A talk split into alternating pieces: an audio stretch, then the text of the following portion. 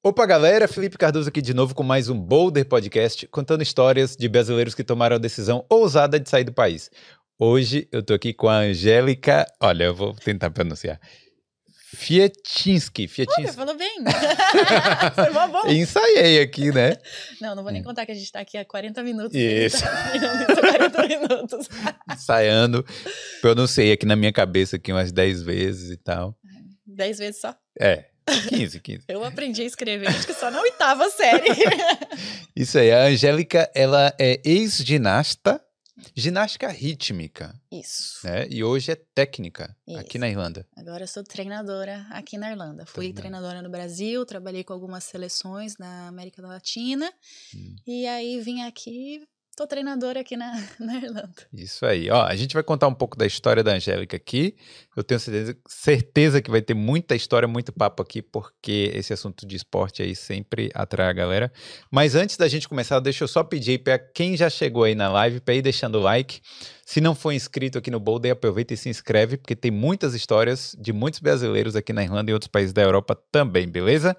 Eu quero agradecer os nossos patrocinadores que estão sempre aqui na tela do Boulder, é, que são a Beam Consulting, a Prática Consultoria, King Nutrition, Skill Ireland Training e a Vintage Studio, beleza? Hoje eu quero destacar aqui o patrocínio da Prática Consultoria, que é para quem tem as raízes italianas aí. Se você já sabe que tem ou ainda não sabe, ainda é, quer se informar melhor de como funciona essa questão do passaporte italiano, entre em contato com a Prática Consultoria, beleza? Eles têm muita, muito conteúdo aí no Instagram, que é prática.consultoria CI, CI de cidadania italiana. Então, para você se informar melhor aí de como funciona para ter é, o direito né, e poder pegar aí o seu passaporte vermelho, entre aí em contato com a Prática Consultoria. E fala que veio pelo Boulder, assim você dá essa moral pra gente também, tá certo? E eu quero agradecer também a King Nutrition, olha ó, você que gosta de esporte aí, tá praticando o esporte aqui na Irlanda, quer entrar no shape aí, é bom entrar em contato com a King Nutrition para fazer aí seu plano nutricional e também comprar os suplementos que você precisa aí, né, para ficar naquele jeito pro verão daqui. O verão do Brasil, né, ainda tá rolando, mas aí não sei se você vai pro Brasil agora. Mas é isso aí.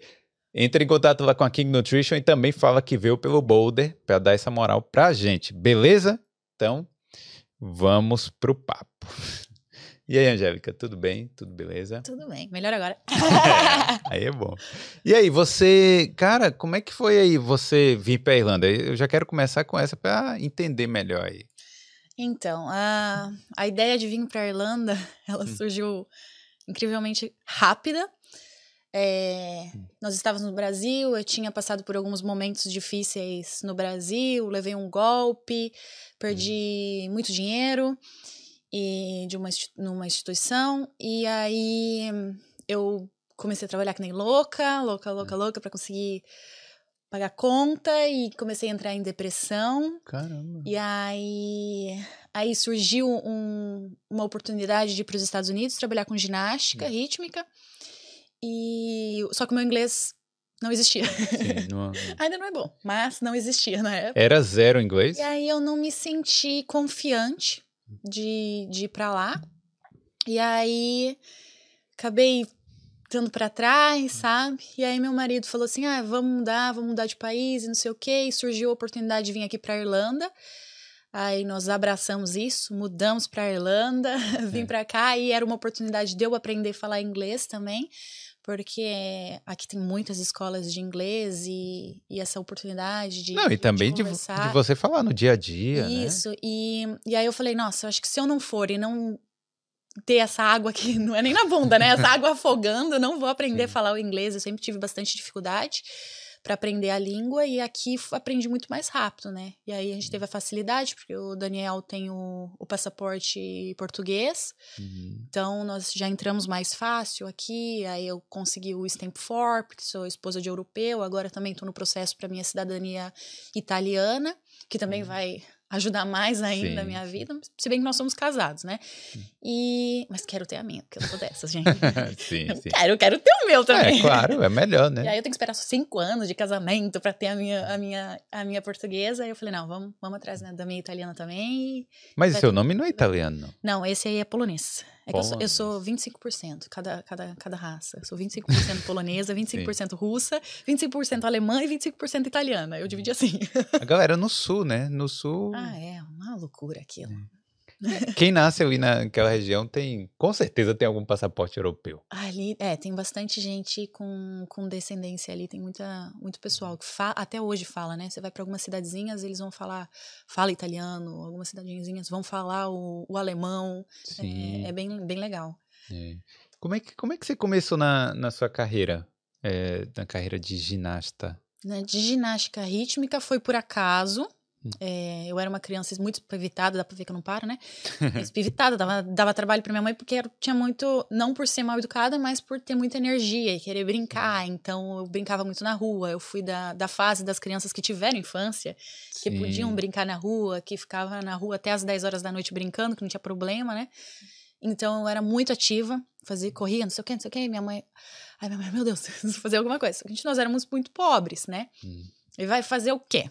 Né, quando você não é muito pobre. Até que chegou uma oportunidade. Passei por um local, tinha ginástica rítmica lá, olhei para aquele negócio lá, as meninas tudo se espichando, se dobrando. Falei, mãe, o que, que é isso? Nunca é. tinha visto falar, né? Daí, e o meu sonho era ser atriz. Eu, ficava, eu ficava na frente do espelho, do, do espelho com o ventilador ligado, ó, com o cabelo voando, assim, ó. É. Eu queria ser atriz. Mas, e queria fazer teatro, só que a gente não tinha dinheiro para pagar isso, né?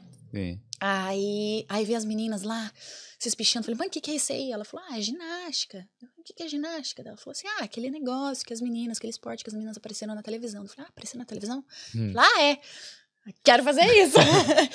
Esse foi o motivo de eu começar na ginástica é. rítmica. Você não tinha nenhuma, é, nenhum ídolo, nada assim, não, né? Não, imagina. Antigamente hum. era muito mais difícil você ter o ídolo, hum. né? Porque a gente não tinha internet e o Google na ponta da, da mão e a Sim. facilidade que a gente tem agora, né? Não, não tinha ídolo, né? E eu não tinha visto no jornal as meninas e tudo. Minha mãe tinha visto, porque hum. a pessoa que assistia jornal na casa era o velho, né? Eu assisti o pica-pau.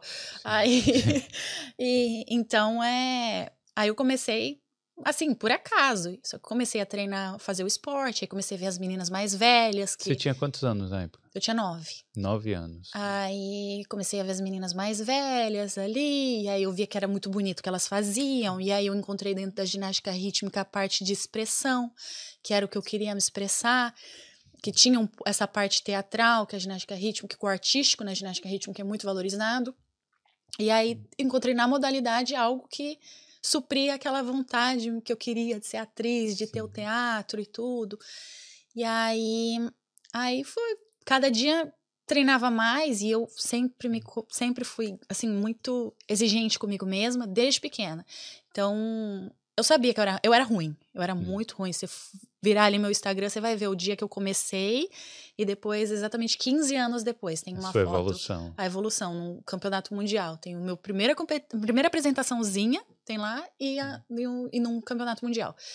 E aí, eu não tinha talento, não, só que eu era uma criança muito esforçada, então. E eu sabia que eu não tinha talento. Porque eu, claro que eu sabia. Eu olhava pra menina ali, ela tava zerando o espacate e eu parecendo uh, um, um pedacinho de madeira ali, uh, né? Depois eu falava assim, cadê meu olhinho nas articulações que não tem? Mas todo dia, assim, eu chegava em casa, quebrei minha casa inteira. Por quê? Aprendendo a fazer ginástica. Ah, sim. É, Treinando em casa. Treinando, quebrei a casa inteira. As samambaias da minha mãe, porque a gente tem corda, né? Sim. Eu ia aprender a fazer, tipo, um saltinho com duplo, rarará, as coisas com corda. Eu derrubei tudo, quebrei todas as flores da minha mãe. Minha mãe é. ama flor, quebrei essa samambaia, não sei o quê. Quebrei a pia do banheiro, é. aprendendo a fazer reversão, dei um chute na pia do banheiro, quebrou. Minha mãe virou uma fera. Nossa, eu nem gosto de lembrar. É. Mas, desculpa, mãe. Chama. Hum. Você via muita gente que era, tipo assim, as meninas na sua idade ali naquela época, que tinha muito talento, mas que acabou não seguindo em frente? Nossa! Qualquer uma era melhor que eu. Qualquer uma tinha mais talento que eu. Muita, muita menina ficou. parou antes, né? Um dos, dos motivos é que na minha geração era uma ginástica, digamos, mais abusiva, né? É, então não era todo mundo que aguentava o tranco. É, infelizmente, o pódio só tem três lugares. Né? Então, para você chegar lá, você tem que passar por algumas coisas que os outros não passaram. E o fator psicológico ah, é o que mais interfere. É o principal, né? É, então, é, precisa ter, ter, um, ter um, um pouquinho dessa parte psicológica muito forte ali hum. para conseguir suportar todo o treinamento e tudo isso. E aí que o, a parte do treinador, da equipe multidisciplinar, que vai ajudar o atleta a chegar mais longe, né? Hum. E aí, muitas, muitas meninas, assim, com mais talentos, acabavam perdendo o interesse na adolescência também, porque quando você chega na adolescência, você tem um milhão de coisas para fazer. Qualquer coisa é mais interessante do que você ficar dentro de um ginásio, treinando, treinando é, se esforçando, passando dor, porque Sim. é dolorido, o seu corpo vai ficar dolorido, você vai trabalhar. Quando você vai na academia de um dia pro outro, você vai sentir seu corpo dolorido. O atleta sente isso todos os dias. Hum. E para um adolescente, o que, que, é mais interessante? Você ir pro shopping, pra festa com seu amigo, ou hum. ir para uma reunião de sala, qualquer coisa assim, é muito mais interessante que o, que o esporte, né? Então, não, não é todo mundo que consegue se manter ali no esporte, né? E, e a evolução, né? Aí depois entra a parte fisiológica, cada indivíduo é, é diferente, diferente. entendeu? É, é, são muitos fatores que, que vão interferir até chegar lá no final, no, no, resultado final de ter um atleta, porque não é um ou dois anos que vai fazer um atleta, né? São dez anos, doze anos, às vezes mais. E como é que a criança lá com nove anos de idade consegue enxergar isso no futuro? Para falar assim, eu vou, vou manter este né, manter esse exercício aqui que ainda não, não tá me levando a lugar nenhum, que é tão mais interessante eu ir pro shopping, como é que a criança consegue manter isso? Olha, eu, eu vou te dar a minha opinião como treinadora hum. também, né? Com a experiência de como treinadora. Às vezes, aquele, você encontra um talento, porque não é só talento, né? É talento e dedicação. Sim. Que tem o brilho no olhar. Hum. e aí você é completamente diferente de, de uma criança. Às vezes você fala assim, ai, nossa, ela gosta de fazer a ginástica. Hum. Mas tem crianças que amam fazer a ginástica, que amam fazer aquilo, entendeu? Hum. E aí o que que é a, a aí que é a parte difícil do treinador. Hum. Você precisa ajudar esta criança que gosta de praticar a modalidade, ver se ela vai amar a modalidade e estar na modalidade futuramente, ou ela vai usar esse esporte, você vai usar esse esporte nesse, na, nessa vidinha ali, nessa, nesse serzinho, como um, uma direção de um bom caminho para ser um. Porque a gente não forma só atletas, né? A gente está formando seres humanos. E, e, a interferência de um treinador na vida dessas crianças é gigante. E aí você vai decidir, você vai ter que moldar essa criança para ela virar um, um, bom um indivíduo, né? Ela saber respeitar os valores, é, respeitar todos os valores olímpicos, né? e isso se tornar um bom ser humano, hum. né? Não precisa ser campeão. Mas tem uns que vira chavinha ali, começa a amar e quando você vê, chega lá na frente maravilhosamente bem. Hum. Mas tem, às vezes você encontra aquele que ama, hum. com nove anos. Sim. Que ele chega no, no, no, ginásio todo dia com brilho no olhar. Aí qual que é a sua função difícil? É fazer com que esse brilho no olhar não se perca. Porque chega um momento que cansa. Tudo na vida não chega um momento que cansa. Sim. E você manter essa velhinha acesa, esse brilho aceso, é bem difícil. É, você precisa se dobrar, você precisa dar um passo atrás, você precisa se tornar parceiro, a criança precisa é, confiar em você, precisa entender o processo, precisa saber como é o processo. E e é mágico quando isso acontece, sabe? Sim. Quando você, você vê essa evolução, quando você vê que elas cruzam essa. Principalmente na adolescência, que é onde a gente mais perde atleta, é na adolescência. Uhum. Okay? É sempre mais interessante estar fora do ginásio. Sim. E aí é nesse momento ali que você precisa se tornar o parceiro, que você tem que ter tido uma, um bom relacionamento desde a infância para que tenha essa transição de adolescência e depois da adolescência para o adulto seja algo saudável e você, como treinador, acompanhe esse, essa, esse, essa maturidade da atleta que ela vai desenvolvendo, né? Que às uhum, vezes também muitos, muitos treinadores acabam falhando, ver a atleta como criança e vão continuar tratando esse atleta como criança, como adolescente, porque às vezes a gente pega um atleta que fica um pouco mais problemático na adolescência E aí o, o atleta tá é, amadurecendo e você continua tratando ele como, como adolescente treino. rebelde, entendeu? Sim. Então o, o treinador precisa ter esse filtro ali e ir evoluindo just, juntamente com o atleta para conseguir manter ele até o final da carreira. Entendi. É um... é, é um job, né? É, assim, é, difícil. Tem que saber, desde o do pequenininho que entra, que aqui as criancinhas começam com três anos na ginástica. Três anos? Três anos, Mas três anos é uma brincadeirinha, né? É uma, não, é uma ginástica geral, né? É. Você vai ensinar a criança a andar, fazer Sim. os deslocamentos iniciais, fazer a cambalhotinha, uhum. rolinho, que são os primeiros, os primeiros passos da ginástica, né? É, para a saúde, entendeu? Para a criança ter mais mobilidade, para ela ter mais equilíbrio. É isso aí que a gente vai, vai começar a melhorar. Uma criança que faz ginástica com essa idade, ela provavelmente vai ser mais desenvolvida do que uma criança que não faça, entendeu? Sim. E aí, entram, eles entram lá no ginásio com três anos. A gente tem as aulinhas, então, pois é, uma coisinha três... fofa. Mas aí para os pais filmarem, é, no não, Instagram. Aí, é, aí, é recreação, né? Sim. Você não vai querer com claro, criança né? de três anos seja rendimento. Não, na China não. eu acho que é. Bom, talvez. China, na Rússia. Na China os caras já, ó, essa aqui tem talento. Aí você para. na Rússia, na Rússia deve falar, tenha talento. Tá na cara. É, é assim mesmo. Né? É. Mas eu... Rússia eu sei. Como é que. Não, como assim? Não sei. Ou se eu sei que quer levar tapa na cara. Mas você levou mesmo tapa na cara? É. Como. Tre... É, como... é, é, tem ah. treinadores muito agressivos, né? Ah. É, que agridem fisicamente. Caramba. E aí. É por isso que eu, eu hum. estive, eu estive nas, em, em algumas. Nós fizemos algumas denúncias, né, pra gente hum. tentar melhorar esse isso no Brasil e tudo. O Brasil agora evoluiu bastante, né? Uhum. É, agora essa preocupação com, com a saúde mental da, das ginastas está bem alta é, e cada vez mais a gente está tá vendo que as atletas estão tendo coragem de fazer, de denunciar, né? Uhum. Porque agora elas não são mais bobinhas como eu fui. Sim. e, Porque e assim, se você denunciar um treinador ou alguns treinadores, né, enquanto você é atleta, você pode ter repercussões na sua carreira Com também. Com certeza.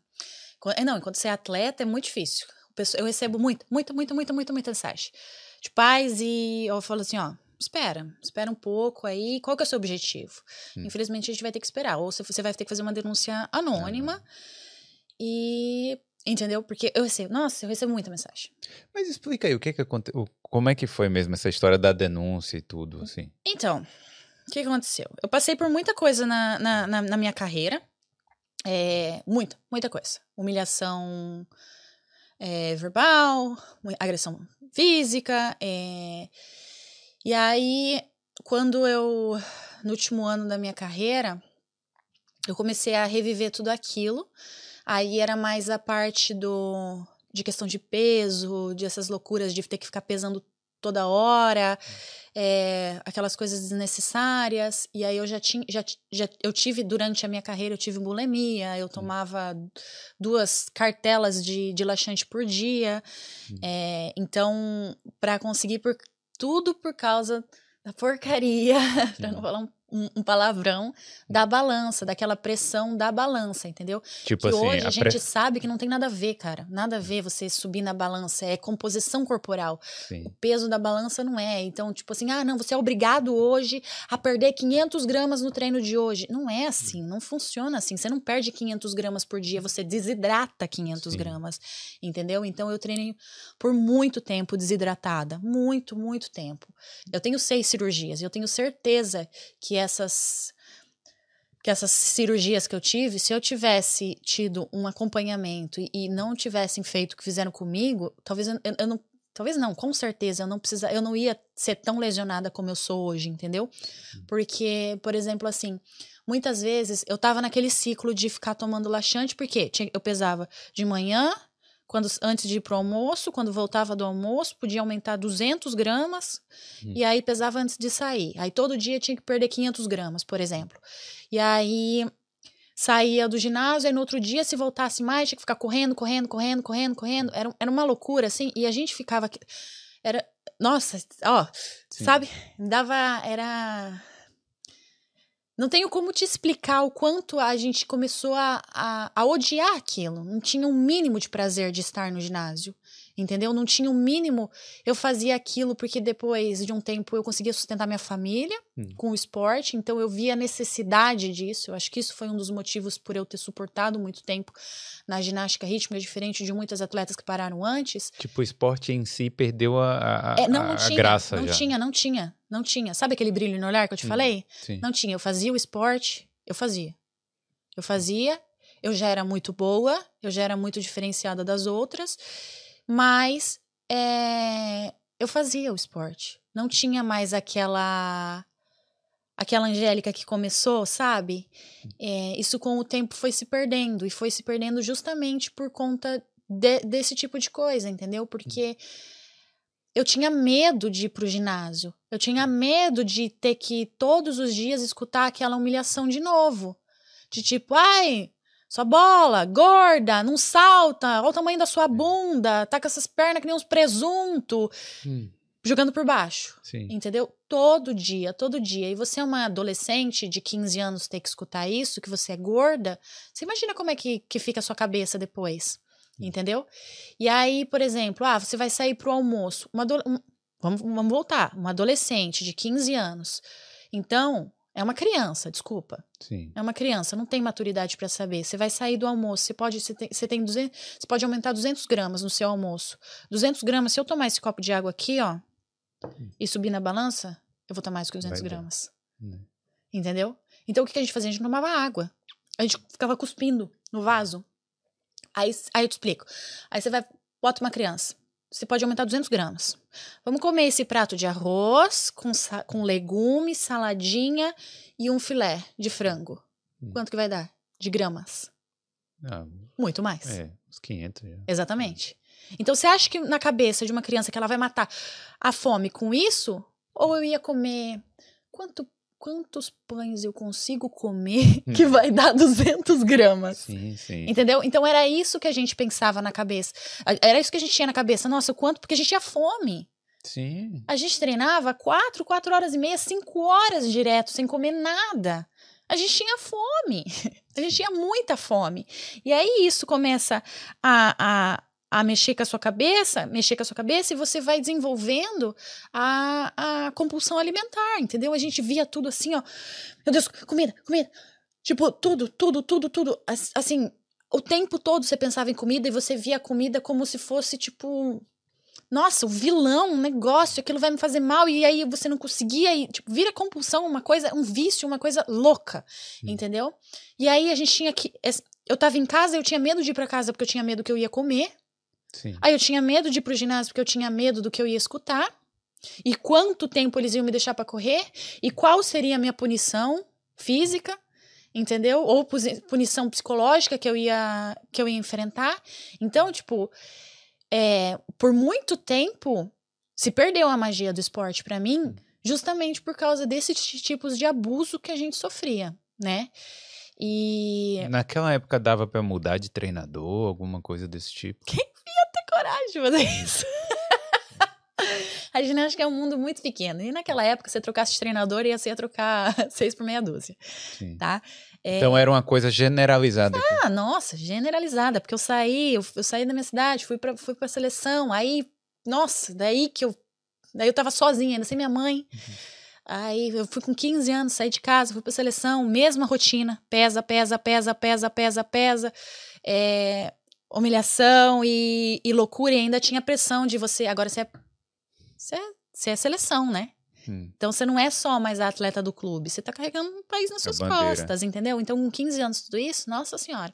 Hum. E aí foi, foram muitos anos, até que o, o meu psicólogo uma vez proibiu de, de ter balança no, na, no ginásio. E aí, aí começou aos poucos essa conscientização dos treinadores.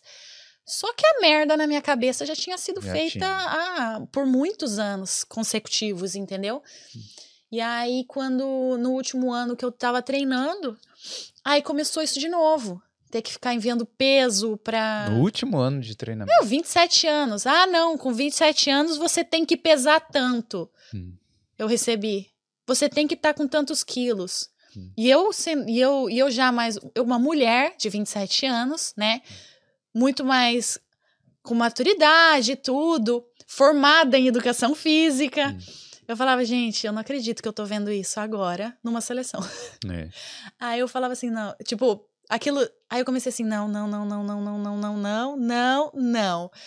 Não vou mais passar por isso. E aí foi um momento que eu que eu pensei assim, não. Agora chega. Hum. Vou mudar de lado. E agora eu vou ser a voz de quem não pode falar. Sim. Porque eu não pude falar por muito tempo. E aí. é, por causa das retaliações que você ia sofrer. exatamente. E aí até hoje muita gente me odeia.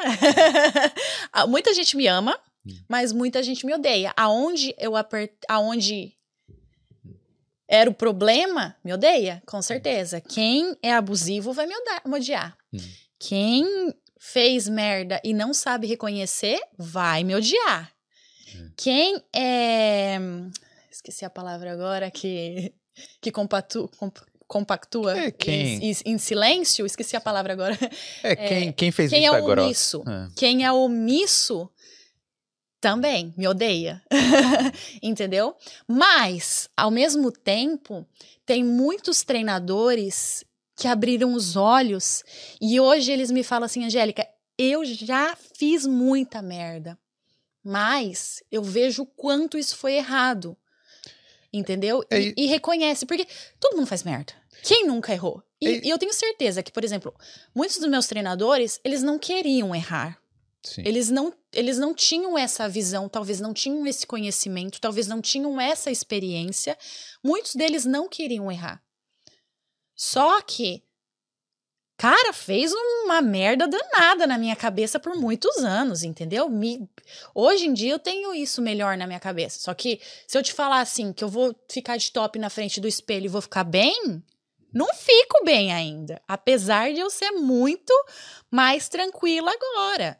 Entendeu? Por causa de coisas que você ouviu há anos. Coisas. Tipo, você acha. Eu vou na frente do espelho e eu, agora, por exemplo, agora eu já não tenho mais corpo de atleta nem nada. Então, meu corpo já mudou, agora eu sou praticamente sedentária, porque eu só dou treino. Eu vou na frente do banheiro, eu vou ficar fazendo isso aqui, eu vou ficar me aper... eu, eu faço isso ainda. Eu falo, gente, para, Angélica. Não, não, não, não, hum. não faz isso.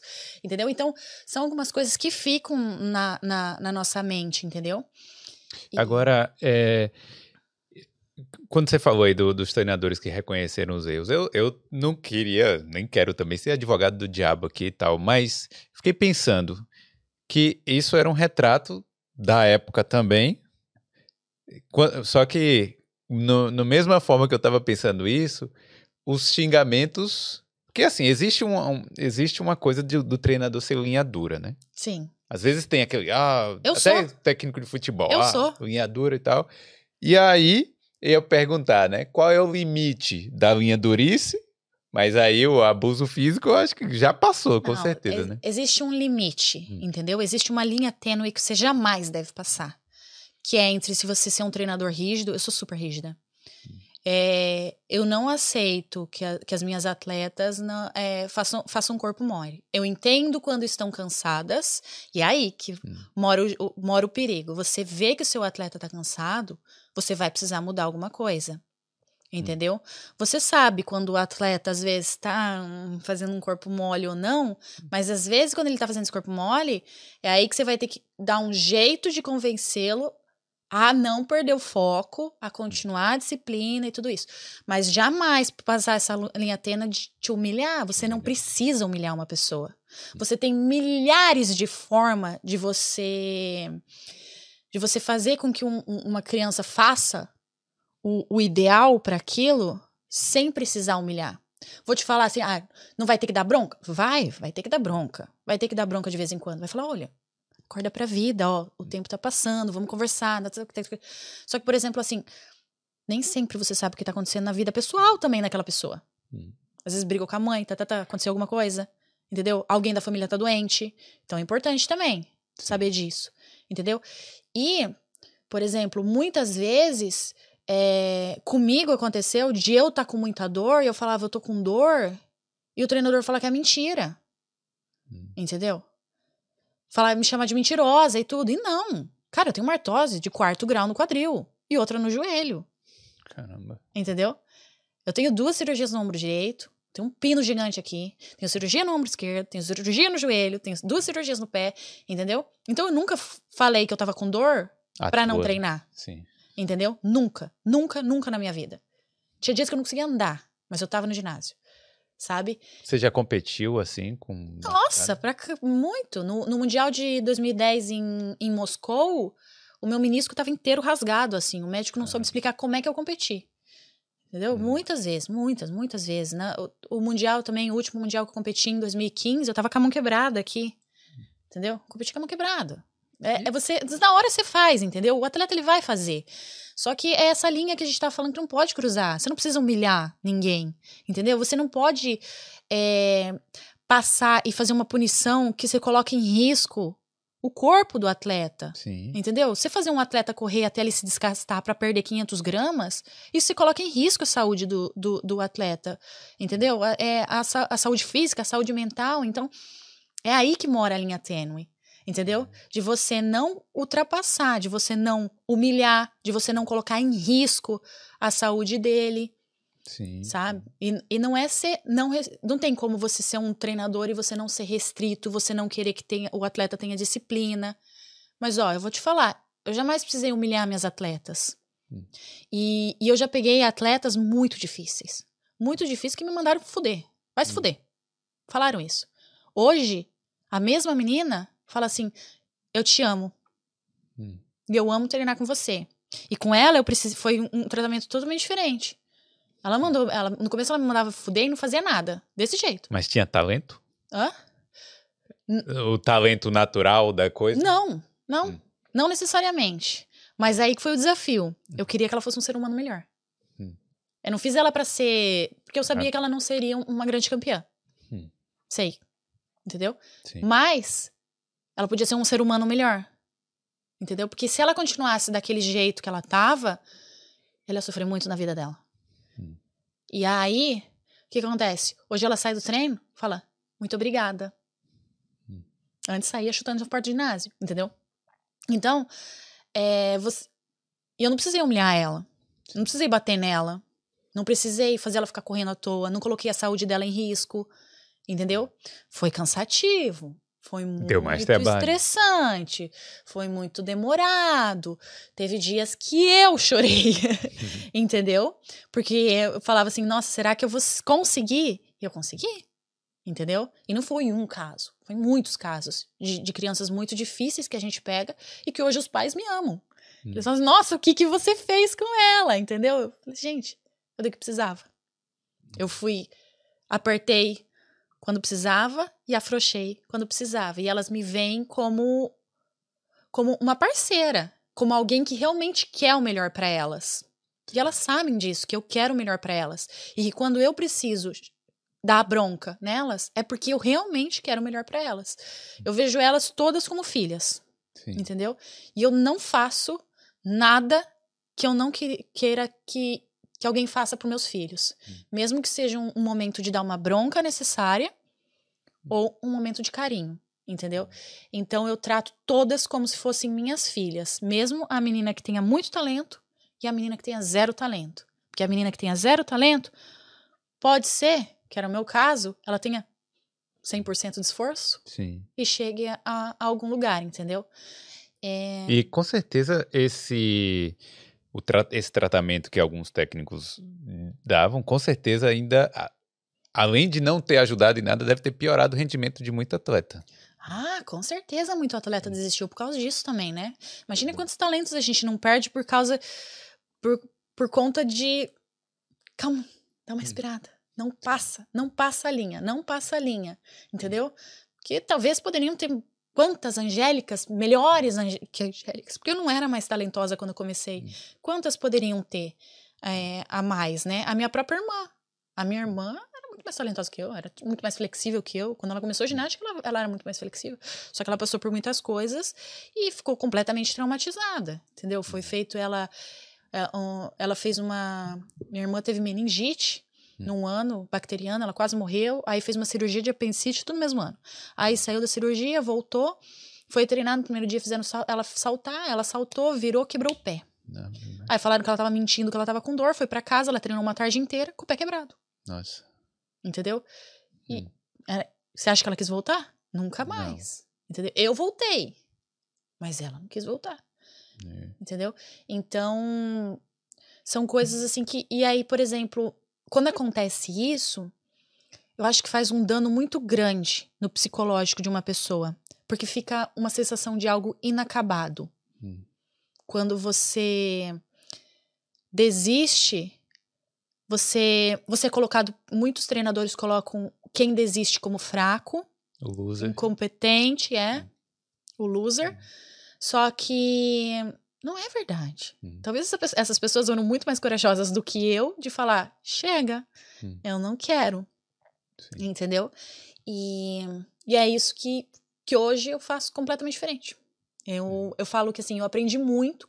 Eu passei por mais de 30 treinadores na minha carreira. Mais de 30. Eu perdi as contas de quantos treinadores eu passei na minha carreira. Tive alguns maravilhosos. Meu Deus do céu. Tive.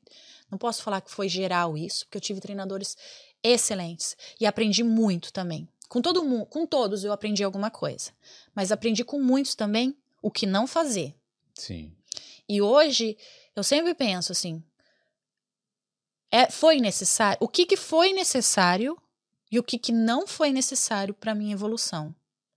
Teve alguns momentos que eu fiquei desconfortável com alguma pressão? Teve, mas foi necessário? Foi.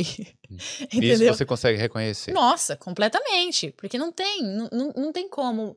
Às vezes, precisa. A exigência é perfeccionismo, precisa rep- repetição, é cansativo, aquele negócio, vamos lá, vamos lá, você consegue, mais uma, mais uma, vai lá, vai lá. E aí, entendeu? Porque é cansativo você conseguir ah, ter esse, esse, esse realmente esse desenvolvimento, esse bom desempenho do atleta, é cansativo, é difícil, é muito difícil. E, s- e eu entendo que muitas vezes foi muito necessário, muitas broncas que eu levei. Talvez É. a maioria. É, senão muita gente. Não, Ninguém é. ia ser atleta, na verdade. Não, né? é, Porque- não, não tem como, não É. tem como. Não tem como o treinador não ser exigente. Hum. Isso, isso é um fato. Não tem como. O que não pode acontecer é passar do ponto, entendeu? É o, o- o treinador e o treinador ter o bom senso de perceber quando ele vai passar do ponto. Porque você- todo mundo tem dia ruim. E Isso não que eu ia falar. De vez em acho- quando você É. pode soltar uma coisa. Eu posso soltar uma coisa aqui que aí depois eu falo. "Opa." Agora, constantemente, né? Então, imagina mulher na TPM. Hum. todo Sim. mundo no ginásio na TPM, porque o ciclo vai juntando, né? Vai ficando, imagina, todo mundo Sim. de TPM é, no ginásio.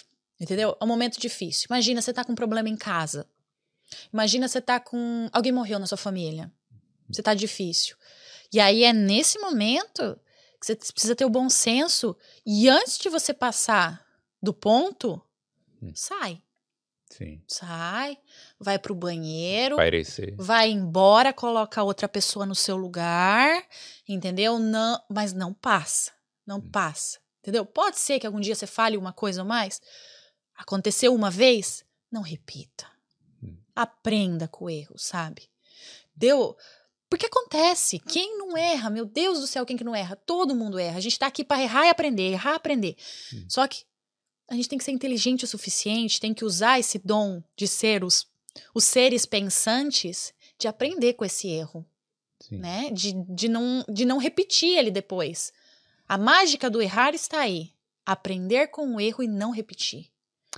Tá aí, mas um abuso moral, você erra uma vez, ok, é assim, sabe? Você fala uma merda e tal. Mas até o abuso físico aí já é demais também. É, não, Aí não, já não. passou de todos os Não, limites aí você também. já, já cruzou a É. linha e É. você já cruzou a linha. Quantas vezes você já tá longe da, da, daquela linha Da linha. que nós, que nós, que nós estávamos falando. É. Então, é, não, não, não tem, não tem explicação. E- Entendeu? E como é que foi tomar coragem pra, pra falar, né? Porque Nossa. quantas vezes você pensou antes de falar? Sabe o que, que eu pensei? Até que, assim, não vou te dizer que foi tão difícil assim. Sabe o que, que eu tava? Eu, eu, eu tava treinadora. E aí, o que que eu, eu, eu tava com, treinando algumas meninas e, e tinha umas duas que tinham muito potencial de seleção.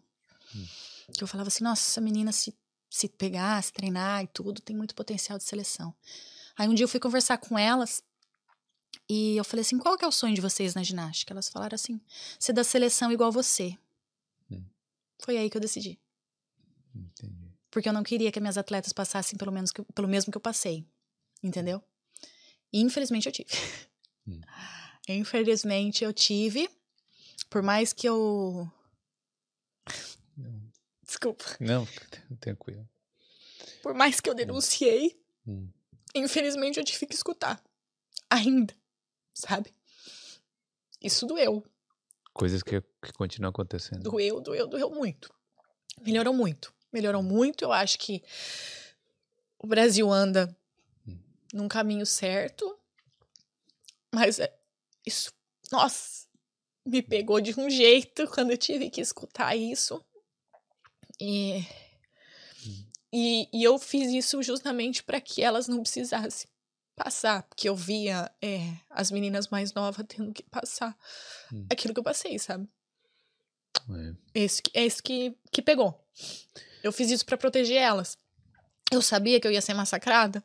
Eu sabia, eu tinha certeza. Todas as- as outras treinadoras mais experientes, elas falavam assim, Angélica, você tem certeza que você quer entrar nessa briga?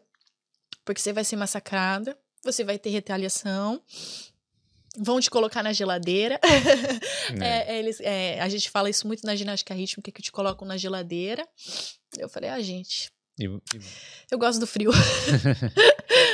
e, é, tipo, você sabe que você bo- bota seu nome no Google, é uma a É. primeira matéria que aparece lá, né? E aí, e foi isso que me deu coragem. Foi olhar pra cara delas e elas terem, foi o dia que elas me falaram assim, no momento que elas me falaram que elas queriam ser da seleção, Hum. aí eu falei, meu Deus. Porque eu, se eu tivesse uma filha naquele momento, Hum. eu não sabia se eu queria que minha filha fizesse ginástica e fosse da seleção. Entendeu? Pra ela não passar por, pelo que É. passou. E, e assim, eu não sabia com quem. Se eu tivesse uma filha, ela falasse assim: ah, não sabia se ela ia treinar comigo, se, com quem ela ia treinar. E eu vi aquelas crianças, eu falei assim: se eu não quero que isso aconteça com a minha filha, por que eu quero que isso aconteça com a filha dos outros? Hum. E aí, tipo, você vai criando. As meninas não precisam ser minhas atletas. Você cria um, um, um carinho por todas, entendeu? Porque todo mundo tem um sonho ali, todo mundo se esforça, né? Tudo bem que o pódio tem três lugares, mas é todo mundo se esforça, Sim. entendeu? Todo mundo deu o melhor de si pra chegar lá. Gente, entendeu? E, e, e eu, não, eu não queria que elas passassem por isso, né? Não queria que o, que o filho de outras mães passassem por isso também, né? Então foi aí que eu, que eu me decidi, assim, não foi tão difícil assim. Foi difícil, porque eu tive que me expor, expor uma fraqueza, e eu eu nunca gostei de expor minhas fraquezas assim. E depois que eu que eu expus essa essa essa, essa fraqueza assim, é, é a mesma coisa que você expor o seu seu ponto fraco. Sim. Eu expus o meu ponto fraco, que é onde qualquer pessoa conseguia cutucar a Angélica. Era onde você conseguiria me pegar. Entendi. Entendeu? Ao mesmo, mas ao mesmo tempo eu consegui me fortalecer através disso, entendeu? E ver que cada vez mais eu tô no caminho certo como treinadora. Entendeu? Porque eu tive excelentes resultados, muita atleta já passou na minha mão, muita atleta, e todas é, evoluíram muito é, e não passaram pelo que eu passei. Na, na minha mão, elas não vão passar. Você tá fazendo a diferença, né? É, Na vida de algumas pessoas aí. é, o que eu puder fazer de bom, eu vou fazer. Entendeu? O que eu puder fazer para essas meninas que elas sejam melhores. Não que eu vou ser uma treinadora fácil, porque ela sabe que eu não sou. Hum, Isso eu não sou nem um pouquinho fácil. Eu sou bem difícil. não vai dar moleza. Meus treinamentos. Não dou moleza, meus treinamentos são muito difíceis. Elas saem do ginásio quase se arrastando, entendeu? Porque elas treinam mesmo. o- é, são muita preparação física, tudo. Não é fácil. Só que pelo menos uma coisa vai estar boa. A cabeça vai estar boa. É, e, e com certeza elas vão estar se esforçando tanto que isso vai melhorar a vida delas fora do ginásio também. Com certeza. E a elas, elas, disciplina elas, e tal. elas vão ser, vão ser pessoas normais depois, né? Elas só não precisam ter os traumas que eu tive. É. Entendeu? Elas podem ser pessoas muito melhores que eu, podem ser treinadoras muito melhores do que eu, porque elas não vão ter os, os treinadores, enfim, o que elas forem fazer, e não vão ter as dúvidas de autoestima, de qualquer coisa, que eu, às vezes, que eu tenho problemas até hoje, entendeu? De, de, de, de às vezes se sentir insuficiente, de o tempo todo se questionar se eu sou boa mesmo, se eu sei o que fazer, se. Você acha que isso não passa na minha cabeça? Passa muito na minha cabeça. E é uma luta diária de eu, de eu. Não, eu não sou burra. Hum. Eu não sou uma idiota. Não, eu sei, eu estudei, eu vou fazer, entendeu? E eu preciso reafirmar isso na minha cabeça todos os dias e que hum. eu sei fazer. Eu vou ser boa, eu vou ser, eu sou uma treinadora, eu sou, eu sou, eu sou, eu sou, pra esquecer tudo isso, entendeu? E eu não quero que elas sejam assim, eu quero que elas sejam firmes. Já não. naturalmente. É, já... é, entendeu? Que sejam diferenciadas quando forem. Porque o esporte diferencia muitas vezes, né? Nessa parte de disciplina, tá, tá, tá, tá, tá. tá. É, e, e elas vão ter esse diferencial ainda melhor do que eu, que é a ideia. Eu quero que elas sejam seres humanos melhores que eu. Cara, que história, hein? Agora, como, é, você falou que desde adolescente você já, já ganha dinheiro lá com, é, pelo esporte e tal, né? Já. É, uh, muitos, muitos clubes, alguns clubes têm, têm salário, né? Mas quando hum. você entra na, na seleção é, brasileira, as confederações às vezes têm, tem alguns tem patrocínios, enfim, essas.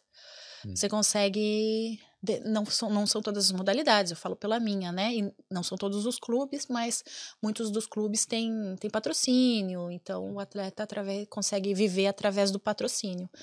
E, com, e falar da parte boa do esporte aí, como ah, é que é, era? Gente, pelo amor de Deus, o esporte é ótimo. A competição e tal, como é que era viver do esporte, assim, no sentido de, pô, poder viajar, poder, sei lá, poder representar o Brasil, como é que era assim, Olha, nessa época?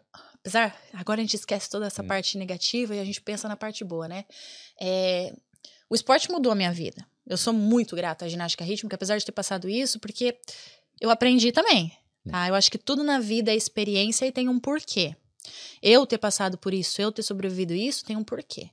Então, para provavelmente para transformar o esporte ainda, no que é bom ainda melhor, entendeu? Então, assim, é, a ginástica mudou completamente a minha vida e a vida da minha família.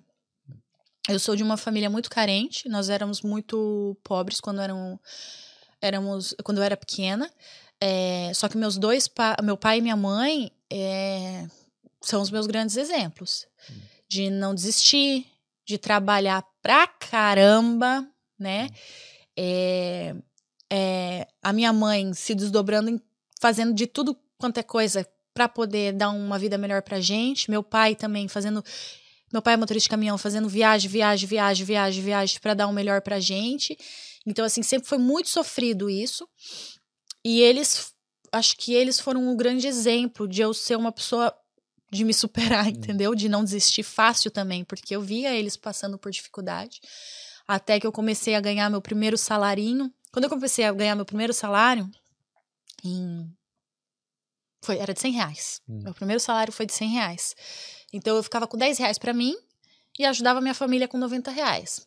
Só que, vamos voltar muitos anos atrás, há mais de 20 anos atrás, até que 90 reais você fazia bastante é, coisa, é né? Fosse 900 reais hoje. a gente tá falando de um milhão quase. com, é. com 90 reais você fazia alguma coisa, entendeu? Então já comecei a ir ajudando a minha família. Hoje, 90 reais, você paga um saco de arroz, talvez no Brasil. É, deve mas, ser. É, mas, enfim, é, depois aumentou, foi 200, 150, 200, tá, tá, tá. E aí foi aumentando os salários conforme eu fui tendo título. Aí eu hum. comecei. Hum. Aí eu fiquei por 10 anos sendo a melhor atleta do país. Então, aí tinha o, o, os patrocinadores, né? Tinha o patrocinador do clube. E aí foi aí que eu consegui ajudar minha mãe, minha família, minhas irmãs, estudaram, fizeram faculdade, tudo. Inclusive a Aninha, minha, minha caçula, tem que dar parabéns. Parabéns, Aninha. Não. A Aninha passou em medicina agora, oh, na Federação parabéns, Federal Aninha. do Paraná. é, a Aninha passou em, medic em medicina, não, medicina veterinária, hum. desculpa, na Federal do Paraná. Então, é, a Jéssica fez a segunda graduação agora, além de profissional de educação física, ela é nutricionista, quase que travei. Ela é nutricionista agora, então, assim, é, a minha família, eu acho que ela foi muito, muito, muito, teve muita interferência dessa cultura do esporte e da ginástica também, né? Porque como eu viajei muito, eu conseguia trazer muitas culturas diferenciadas. Toda viagem que eu, que eu ia, assim, para fora, eu, às vezes eu, eu, comprava escondido, óbvio, porque imagina que a minha treinadora ia acreditar que eu tava comprando aquele chocolate para dar para levar para minha irmã. Não, Sim. imagina, ela, falava, ela achava que eu ia comer tudo aquilo pelo nariz. É, mas enfim, eu trazia as coisas para minha família, tipo, eu achava chocolate, alguma coisa diferente, colocava na mala, trazia para eles, para eles terem uma experiência do que eu tive no, no, no Brasil, no, no país. E eu não comia nada. Eu uhum. esperava, chegava em casa pra gente ter aquela experiência junto, né? E, e aí, por exemplo, a gente teve, eu tive a oportunidade de estudar numa das melhores escolas de, de Toledo, não porque meus pais pagaram, mas porque eu tive, fui bolsista, entendeu? Aí viagem, você aprende, aprende muita coisa fora, né? Qual foi a sua primeira viagem? Você lembra assim, da... pra, pra fora, pra fora, pra fora do, do país? Do, do, Brasil, sim. Foi para Guatemala. Guatemala. Uhum. Era espanhol, então era mais fácil. foi, minha, foi, foi o, eu fui competir um pan-americano infantil. Fui campeã. Pan-Americana Infantil. Isso. Aí eu fui campeã Pan-Americana Infantil, fui campeã Pan-Americana Juvenil depois. Depois da Guatemala. Não. Foi, é, foi Guatemala minha primeira. Aí depois eu fui para El Salvador, aí Canadá, aí foi. Isso já era tudo seleção, né? É, desde o infantil, era né? Era, era, era uma seleçãozinha ali do, hum. de base, né? Que não, sim, não conta sim. como. Porque a seleção mesmo, hoje em dia, a gente conta a seleção a adulto, né? né? A sim. seleção principal é a seleção adulto. Então eu tava ali informação, nem sabia se a Angélica ia continuar até o adulto, né? Era só mais uma textudinha ali. Agora vem cá, você foi. Com quantos anos, desculpa, para Guatemala? Você lembra assim? Uns. Eu tinha 12. 12. A família não foi.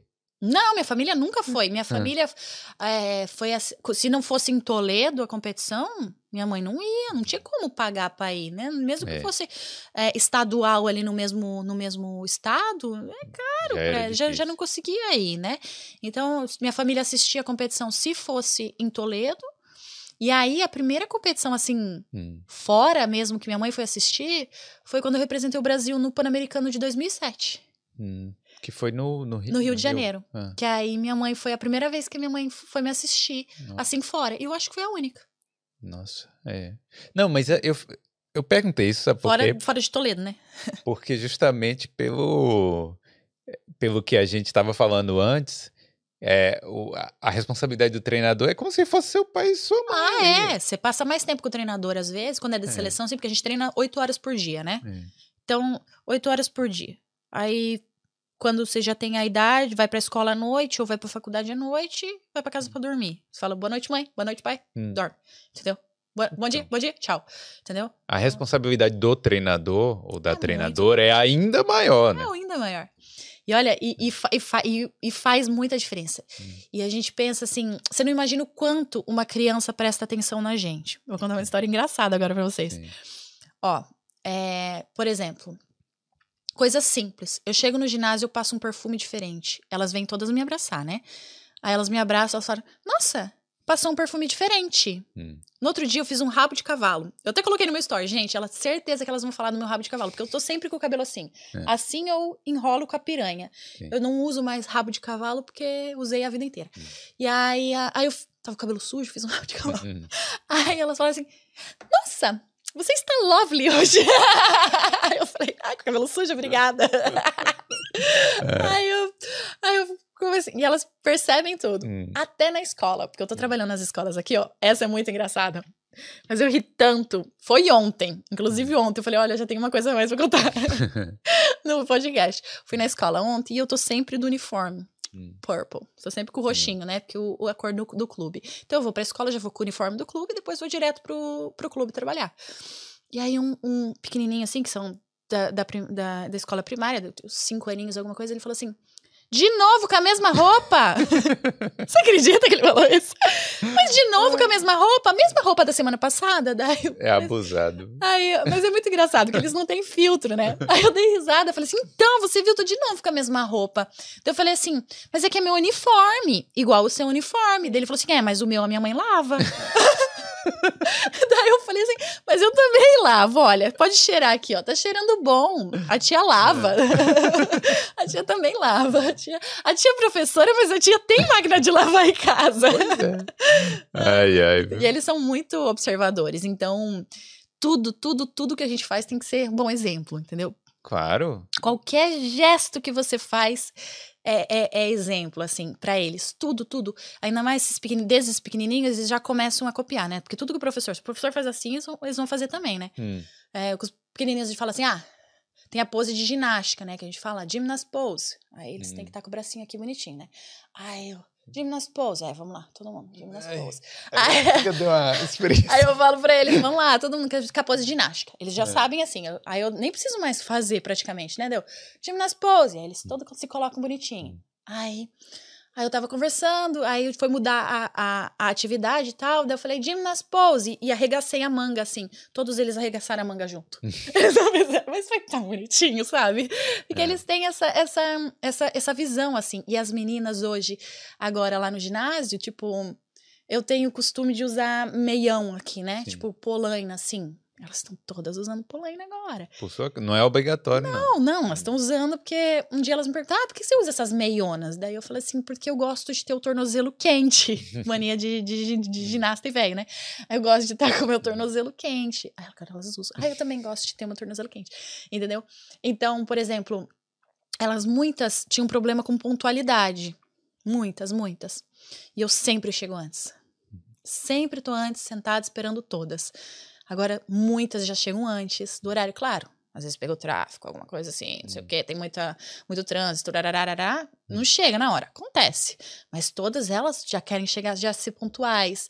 Então, entendeu? Então, elas, elas prestam atenção em tudo. Então, se você não for, de algum momento, um bom exemplo para elas, elas vão aprender o errado. Não, e como é que você vai pedir o melhor se você não tá dando? Exatamente. Não adianta você querer cobrar disciplina, querer, ah, quero que vocês sejam pontuais e você não tá no ginásio, Uhum. não ser pontual. Ah, não quero que vocês sejam. é, que você. Por exemplo, raramente você vai ver eu comendo porcaria. Hum. Raramente na frente de, de atleta. Por quê? A gente quer que eles tenham a alimentação mais saudável possível. Não é que não pode, não vai comer, não sei o que, vai comer tudo lá que quer, né? Hum. Mas, por exemplo, assim, eu falo, meninas, é, o lanche de vocês, procurem comer proteína, com- entendeu? Hum. Procurem comer saudável. Quando vocês forem. é, vocês podem comer, mas procurem o, a maior parte da alimentação de vocês ser saudável, comam bem, durmam bem, entendeu? E aí vou chegar no ginásio e vou ficar comendo porcaria na frente delas, igual muitas vezes muitos Salgadinho. treinadores faziam assim, comendo chocolate na nossa frente enquanto a gente treinava. Poxa, sacanagem. É, Entendeu? Então eu não faço isso. é e se eu, e se eu, e se eu tenho um chocolate comigo, eu vou dar pra elas. Hum. Dou. Eu falo assim: alguém quer chocolate? Às vezes dou premiação de chocolate pra elas. Hum. Elas ficam assim. Tipo, muita gente não gosta de fazer isso. Ai, nossa, você tá incentivando a comer a besteira. Não, eu prefiro que elas não tenham medo de comer quando elas estiverem comigo. Sim. Que elas não tenham esse negócio da técnica. Ai, minha técnica não deixa eu comer. Ah, quem não deixa comer o quê? Técnico é nutricionista? Se, é form... Se tiver a formação em nutrição, ok.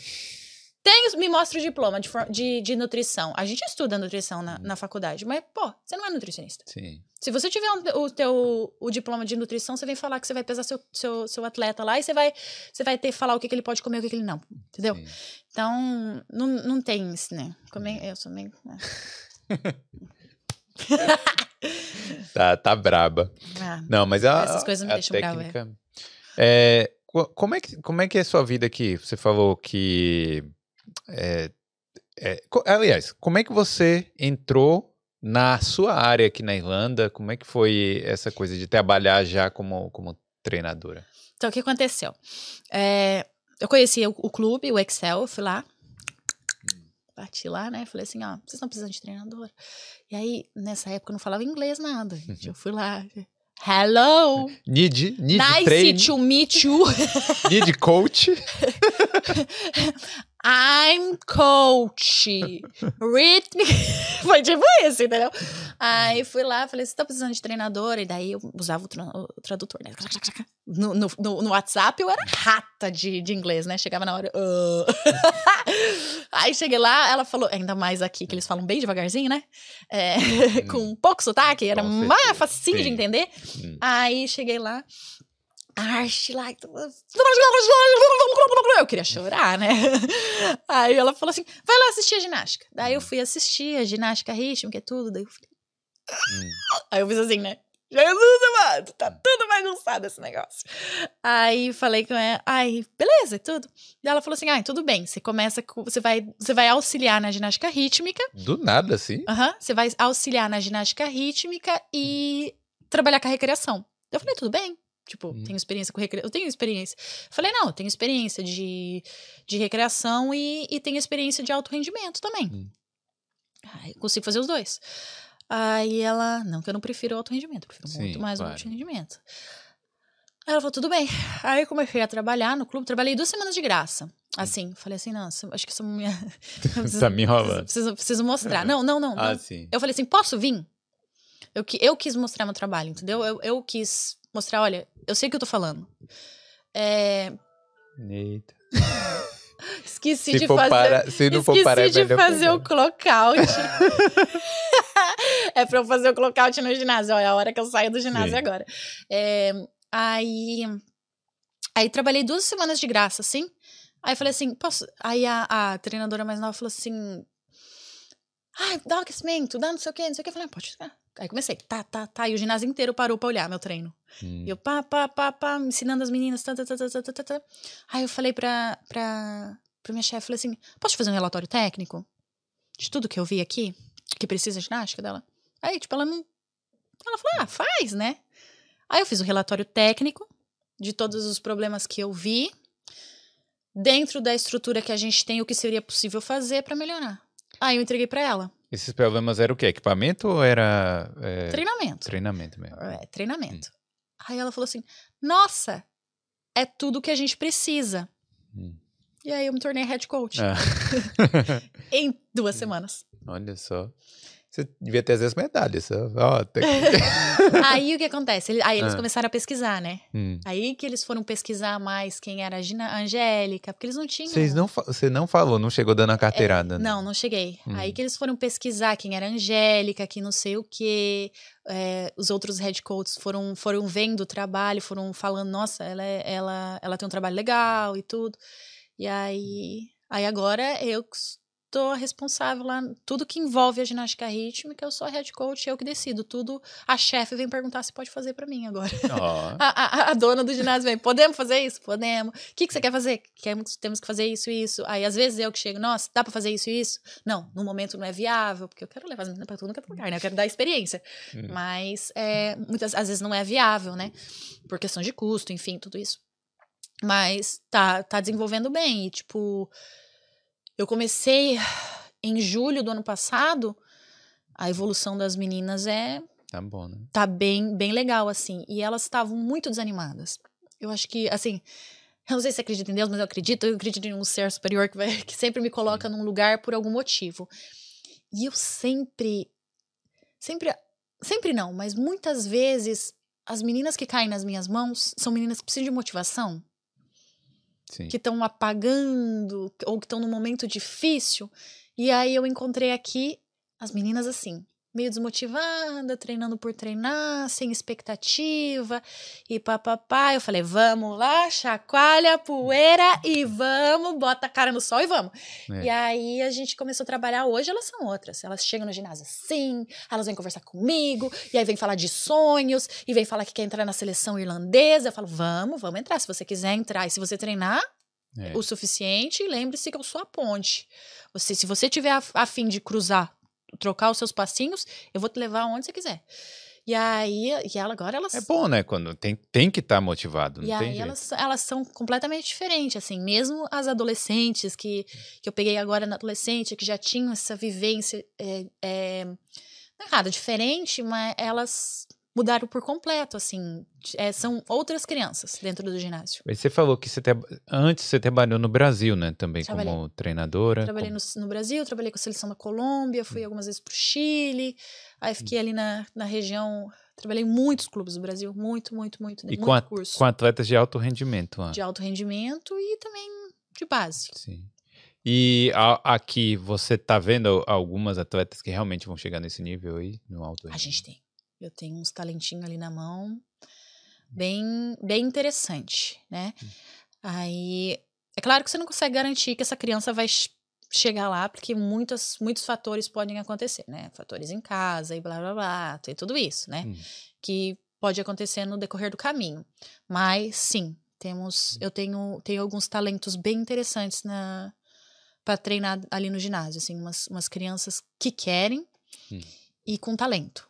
Tem isso é eu fiquei bem, tô bem feliz, assim, com o desenvolvimento. Algumas, assim, não tem tanto talento, mas querem muito. Sim. Então, eu já sei que, que essas provavelmente chegam também. É.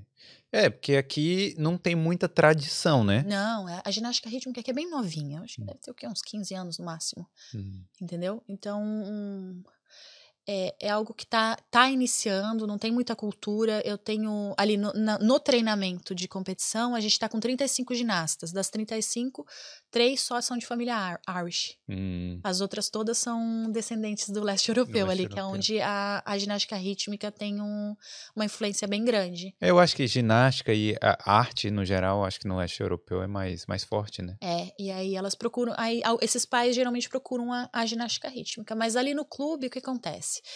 É, nós temos não só a ginástica rítmica, nós temos ginástica acrobática e a artística feminina e masculina. Então são três ginásticas que tem ali no clube. Mas você também treina para essas outras?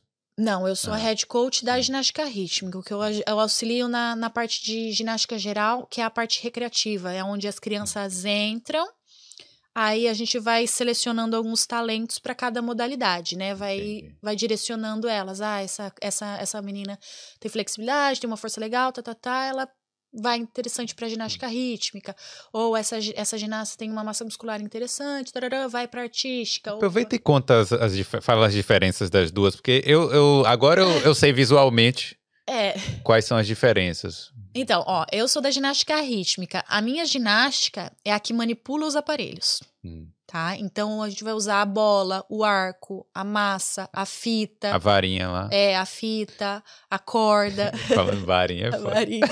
É, Uma vez eu tava com estilete. Harry Potter. eu- o varinha Ah, da fita, o nome sim. é estilete. Eu tava com ele assim na, na, na bolsa, o moço me pediu, perguntou se eu, ia, se eu ia pescar. E uma vez a gente em Portugal também, aí ele falou assim: Ah, o que, que é isso? Eu falei, ah, estilete. Ele, não, você não pode ter um estilete. Não, não, estilete é o nome da varinha e tal. Hum. Mas enfim. é, E aí a ginástica artística é a, a ginástica onde os atletas fazem a ginástica no aparelho, Sim. tá? Que é a ginástica da Rebeca Andrade, do Diego Hipólito, Daniel Hipólito, que é os que eles Rebeca saltam. Andrade, eu achei que Rebeca Andrade era rítmica, não? Não, ela é artística. Artística.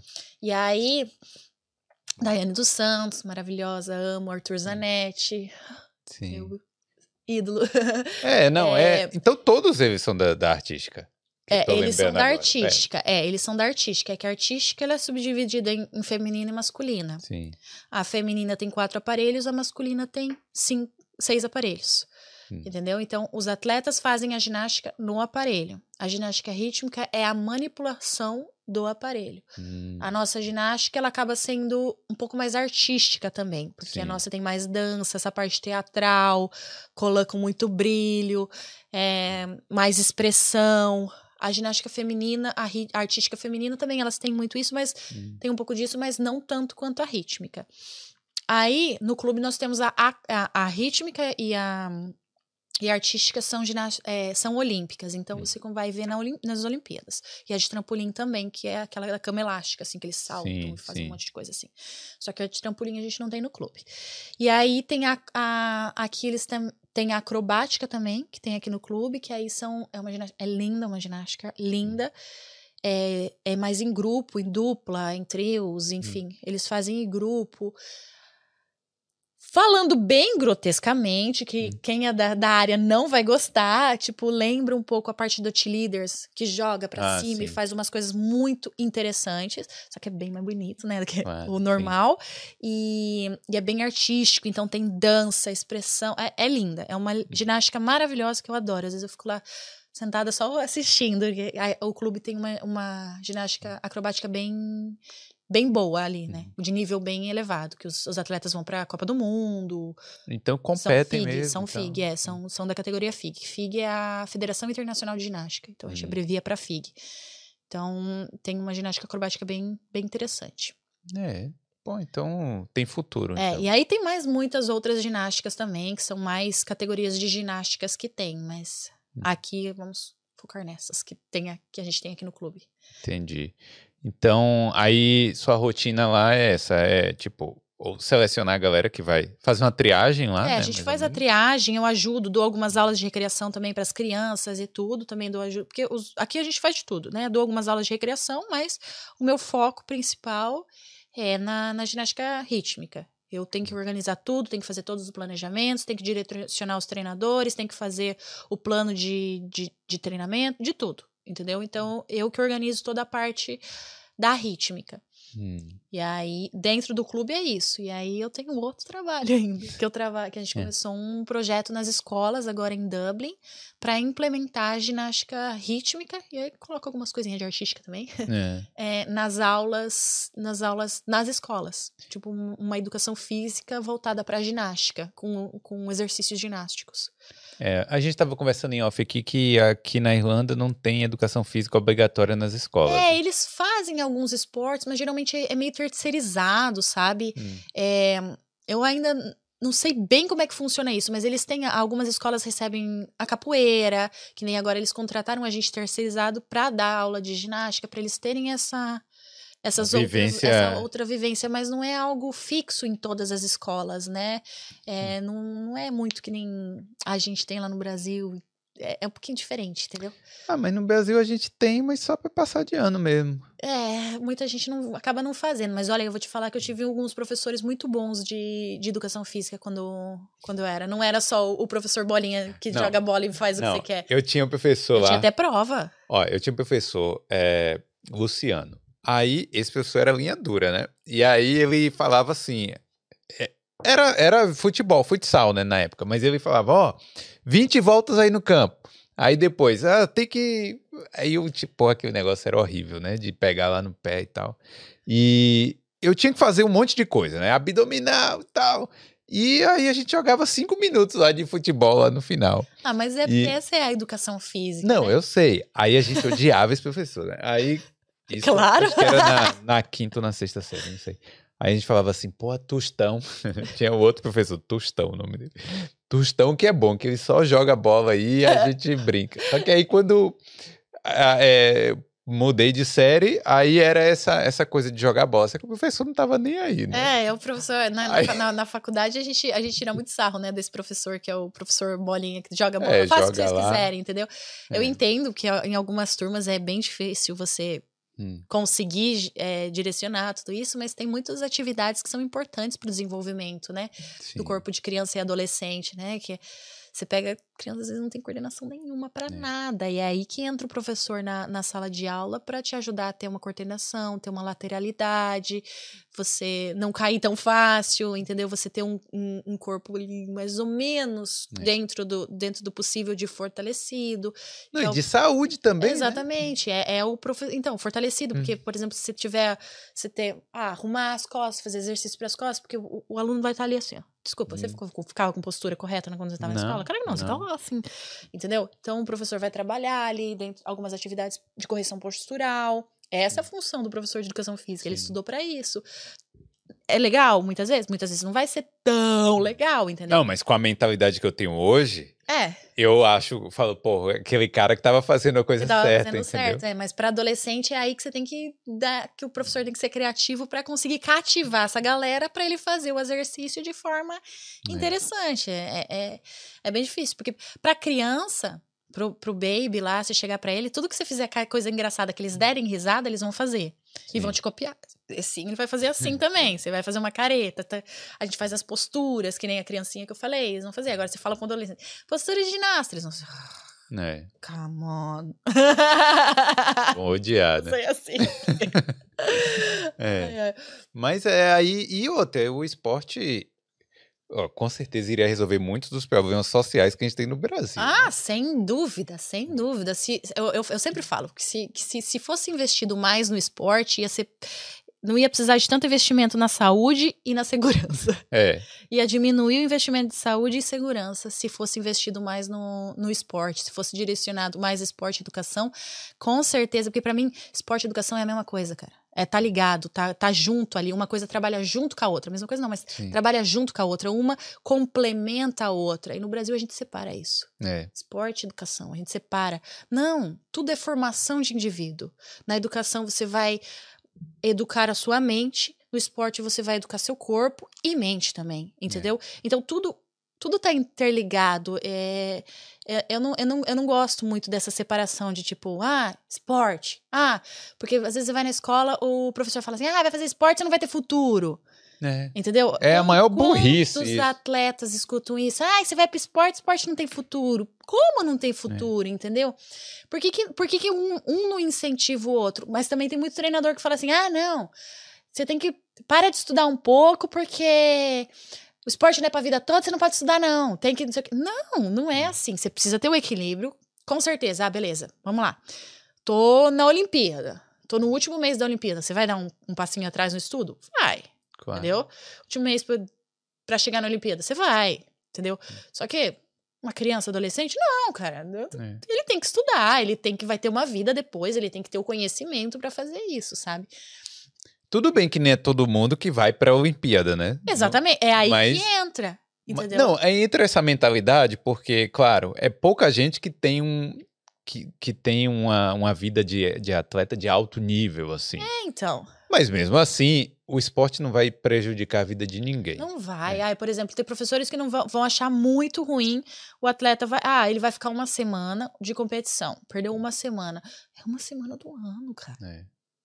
Não vai, não vai, não vai. Ele não vai deixar de ser menos inteligente por causa uhum. dessa uma semana que ele foi se dedicar ao esporte, aprender sobre uma cultura diferente, ter uma oportunidade de viajar, entendeu? Que tá tendo uma uma, uma experiência de vida diferente. Então, ele, ele não está perdendo. Ele está ganhando de uma forma diferente. Então, eu acho que as pessoas deviam, principalmente professores de ambos os lados, profissionais de ambos os lados, deviam abrir a mente e entender que isso pode ser um auxiliar o outro, um casar com o outro, porque ah, tudo é educação. Educação física, é. educação, é tudo. Entendeu? É uma coisa é, é interligada com a outra e ambos ajudam o indivíduo na formação. É. Não, com certeza. Só de conversar com você, eu vejo que você é muito mais madura do que talvez você seria se você não, não tivesse toda essa vivência. Ah, sim, com certeza. Meu Deus do céu, sei lá, nem sei o que eu ia ser. Provavelmente eu ia ser rainha do. do ia ser bandida. Mas, eu, mas eu, ia, eu ia ser bandida porque eu era terrível quando eu era criança. Mas olha, eu ia, eu ia ser a chefe. Eu ia a ser a bandida chefe, eu ia ser. É. Eu ia estar tá lá coordenando o negócio. Porque, é, porque eu era é terrível. Vida, né? Eu era terrível, eu tinha muita energia. Ainda bem que minha energia foi direcionada pro, pro negócio certo. Porque, olha, é. eu era briguenta também quando eu era pequena. Eu sempre Brigava com quem? Muito, na com rua? Com quem viesse. Rouba no joguinho pra você ver. Roubou no, no negócio da bicicleta? Meu filho, é. eu saía pro tapa com os meninos, não tava nem aí. Porque eu não aceitava perder. É, podia ser menina, menino, eu não aceitava perder na corrida. É. Na corrida, em qualquer coisa. Mas só que tinha gente que, que dava umas roubadinhas, né? Nas, nas brincadeiras de criança. Você sabe que às vezes a criança rouba também. Sim. Aí, mas eu? eu ia pra cima, falava, não, aqui você não vai roubar. Tem que ser. As crianças, mais velhos, tudo me respeitava lá. Eu, era, eu já era chefe da, da, minha gangue. chefe da gangue. Eu já era chefe da minha gangue infantil. Uhum. A mais perigosa do Paraná. Né? Eu era a perigosa do Jardim Filadélfia. Jardim Filadélfia. Jardim Filadélfia era o meu esses, bairro. Esses bairros que tem nome do, de estado dos Estados Unidos é, é perigoso. Era Jardim Filadélfia da rua Pre, é, Presidente Carlos Luz. Em Itabuna tem a Califórnia. E o que mais lá? É, a Califórnia eu acho que é um bairro perigoso lá de Itabuna. É, todo. Você acha que eu era perigosa? Mas era muito engraçado, a gente brincava muito. Hum. Eu, fui, eu fui criança por muito tempo, isso o esporte me proporcionou também. Hum. Eu ter uma longevidade da minha infância. Hum. Apesar de eu ter tido responsabilidades muito cedo, diferentes de uma, de, um, de uma criança, digamos, normal. Sim. Desculpa, tô longe aqui. Não, tem coisa. É, de, de eu ter tido Responsabilidade não, desde não, não uma criança normal, né? Porque todo mundo normal, hum. mas tipo, de uma, de uma criança que não pratica o esporte, de eu ter tido essa responsabilidade mais cedo, eu fui criança por mais tempo. Porque, olha, eu fui criança até meus 18 anos, muito feliz. Entendeu? Eu ia até meus 18 anos, eu saía na rua brincar. Hum. E a minha menarca, não sei se isso aqui, pra quem não sabe o que é menarca, é a primeira menstruação, ah, foi com 18 anos. Não sabia. Né? É, hum. foi com 18 anos também. É, por conta do esporte, né? Por a gente ter uma taxa de gordura mais baixinha e tudo, treinar muito, muitos atletas menstruam mais tarde. E aí a minha também foi com 18 anos. Então eu fui criança por muito. Até os 18. Até né? meus 18 anos. Hum. Entendeu? Eu era, eu era muito feliz. Eu fui muito feliz, muito criança, assim, muito, muito bem, muito Dentro, claro, com muita responsabilidade, sendo uma, uma criança, uma, uma pessoa muito responsável, com todos os meus afazeres, não sei o quê. Mas eu brincava tranquila, hum. eu ia pra rua, eu brincava com a minha irmã, hum. eu fazia entendeu? Coisas dentro de casa, cabaninha de cor. Eu tinha, eu tinha 18 anos, eu tava fazendo cabaninha de, de, de, de lençol, entendeu? Uhum. Tanto assim que daí, daí depois, com 18 anos, que comecei meus namorico, minhas coisinhas, entendeu? Hum. Mas até ali, pff, foi muito. Então viveu bem. Nossa, eu fui muito criança. E hoje, hum. hoje em dia, quando eu vejo as crianças não sendo muito criança tão cedo, eu falo assim: oh, meu Deus, aproveita, porque depois você vai querer tanto voltar nessa Mas fase. Eu acho que aqui na, na, na Europa, no geral, as crianças são mais crianças até mais tarde. São crianças até mais tarde.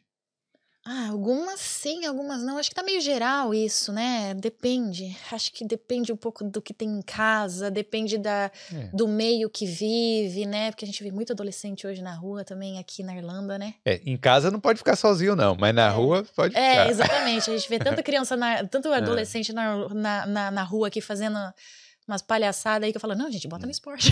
eu já fico olhando, eu vejo muito adolescente andando assim na rua e falo, gente. Ensinar ginástica esse, esse governo precisa investir no esporte. Vamos lá, bota esses meninos pra fazer ginástica artística, aprender a fazer uns mortal, uns negócios lá, interessantes. Bota esses meninos pra bater uma laje, rapaz. É, fazer qualquer coisa, né? Bota eles pra fazer alguma coisa, qualquer coisinha, entendeu? Eu vejo é. a criançada, umas meninas lá com um monte de cílios, assim, né? Que eles usam é. cílios parece umas borboletas aqui, bem grandão. Hum. Aí, a, aí eu vejo umas meninas assim, tudo novinha, né? Assim, andando na rua, assim. Falei, gente, vamos fazer uma ginastinha. Alguma já chegou pra treinar, assim? Toda produzida? Ai, já. Já. Eu fiquei assim, não, não vou falar que ela tem uma borboleta na cara. elas exageram aqui, elas colocam cílios postiços aqui, não sei, que pra quem não mora hum. na, na, Irlanda, elas colocam bastante, é bem carregado os cílios postiços que elas colocam aqui. A gente, porque a gente faz a extensão de cílios no Brasil, eu já fiz tudo. Hum. Elas colocam bastante aqui, né? Você sabe. É. é você sabe, bem, bem, grandão assim, né? Aí parece umas borboletas. É, eu tenho uma, umas duas perguntas aqui e na minha cabeça, né? Mas eu vou falar pra galera aí se quiser mandar alguma pergunta, né? Já tem algumas perguntas aí? Como é que é? Algumas mensagens e tal. Então, se quiser mandar alguma pergunta, manda aí. Mas queria perguntar, como é que é a questão da pô, a emoção de você estar tá no. Eu ia falar no palco. No pódio lá, hein? Na, segurando a medalha e tal. É, como é que é isso? Indescritível. é, assim, é, é muito mágico. Assim, hum. é um momento que você. E é tão. Eu, eu queria que esse momento fosse, tipo, mais longo, assim, né? Deixasse a pessoa pelo hum. menos um, uns 40 minutos em cima do pódio. Mas vai, Sim. cinco minutos que a gente fica lá escuta o hino, o hino e vai embora. E sabe? rápido, né? Tchau. É tão rápido aquele momento e todo mundo batendo palma é. e não sei o quê. É, é, um, é, um, é uma realização, assim, que você que você entra em transe praticamente, sabe? Que você vê tudo. Acho que é quase quando você vai, quando você vai quase morrer, que você vê a vida passando na frente dos seus olhos, todo mundo Sim. fala isso. Eu acho que é quase isso, que você vê tudo aquilo que você fez, que você passou. Quando você sobe, que, que você escuta o hino nacional, nossa. É. Não tem coisa mais linda do que o hino nacional. É. Você fala assim, gente, como eu amo o meu hino, sabe? É, é, é, algo. Eu, eu, eu, eu sou, sou, muito brasileira, eu amo o Brasil, sabe? Eu moro na Irlanda, mas eu amo o Brasil, eu, eu sou apaixonada pelo meu país e, e e escutar, assim, o hino, quando você tá lá em cima, você vê, você lembrar tudo que você passou, todo mundo que você tá representando, sabe? Hum. Você lembra as lutas diárias da sua mãe, você lembra as lutas diárias do seu pai, você lembra a sua família, suas, tudo que você teve que abdicar, você lembra toda a sua. É, toda a equipe multidisciplinar que teve empenhado para isso, porque não é só você, atleta, não é só o atleta tem o psicólogo, tem o técnico, tem o auxiliar técnico, tem o outro técnico, tem o professor de balé, tem é, é tanta gente que teve, que teve, teve aquela pessoa lá que, que te deu um, um, um, apoio um dia, que falou assim, olha, vi você na televisão, gosto de você, ô, oh, você é ginasta, né? Nossa, parabéns, eu sou muito seu fã, entendeu? Hum. Tudo isso. Você, é um misturado, você vê assim, um filme passando assim, e aí é um mix de emoção, de tipo... Uhum se é que eu consigo explicar. Mas é basicamente tudo isso ao mesmo tempo. É incrível. E aí, quando você desce, aí é o trabalho vai ter que recomeçar, né? Pra aí, próxima. Aí você desce, olha a medalha e fala assim: como é que eu vou ser melhor na próxima? que, que eu vou ter que fazer? Qual que vai ser a nova coreografia que vai superar essa? É. É daí que você Que a gente. Eu, eu acho que o problema do atleta é esse. Que ele, problema, sim, porque ele tem sempre que ficar buscando, tá melhorando, melhorando. É, é, mas é, o at- ser atleta é difícil, porque você chegar, você chega, né? Mas agora se manter, porque eu, eu, eu sei quanto é difícil, porque eu me mantive 10 anos como a melhor do país. Então você se manter ali, nossa, toda vez você o precisa. nunca, tá, nunca tá bom.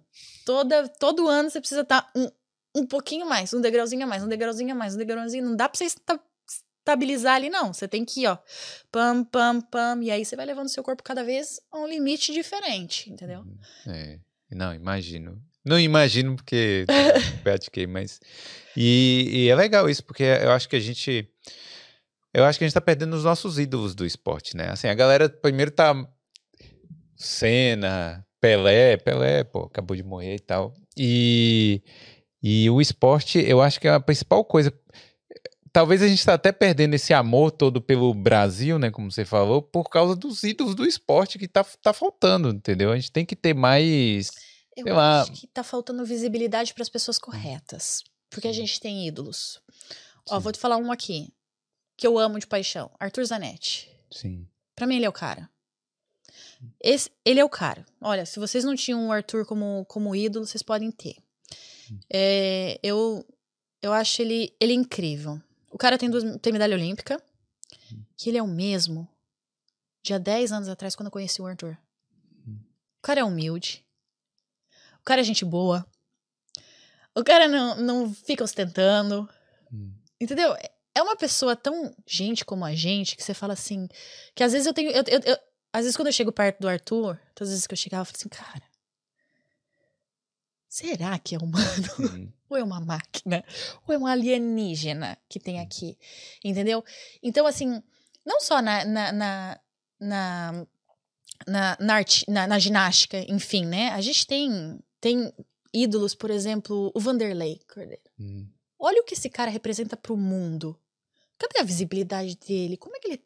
Cadê? Por que, que não tá todo dia as pessoas enaltecendo o que ele fez? Sim. Os- O valor do gesto dele na competição, quando ele foi empurrado. Sim. Entendeu? A gente tem. A gente não tá carente. O problema é que não tá tendo visibilidade para quem é verdadeiro ídolo. Porque que- o que, que acontece? O que, que é um ídolo, na minha opinião? Posso estar errada, posso, pode, ser, pode ser diferente na- da, da sua.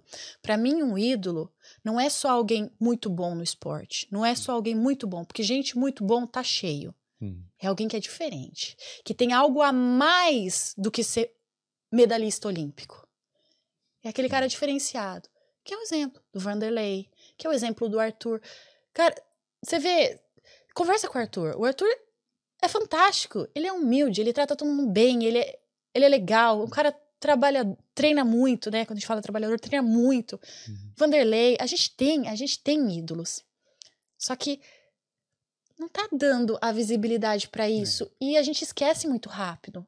A gente não valoriza, né? Exatamente, esquece muito rápido. Por que, que não é falado todos os dias da atitude do Vanderlei? Do quanto esse cara é, um, é fantástico.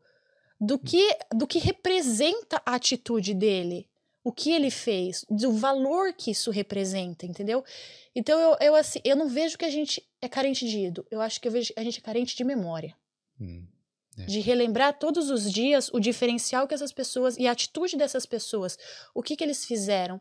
Porque hoje em dia, com toda essa tecnologia, Instagram e tudo, a gente dá visibilidade para uma galera que realmente não acrescenta muita coisa, É, né? É, essa, certeza. essa era de digital, os influencers e tudo. Hum. Você vai ver, tipo, por exemplo, vamos ver um negócio. Quanta gente você vê fazendo stories dirigindo sem cinto ou dirigindo? Sim. Entendeu? Mostrando o celular aqui, né? É, é influencer, cara. Sim. Você tá influenciando crianças, adolescentes, pessoas. Hum. Isso não é correto. Por quê? É perigoso. Hum. Você tá colocando a sua vida em risco e a vida dos demais. Sim. Então são. Eu, eu, eu sou muito observadora nessas coisas, né?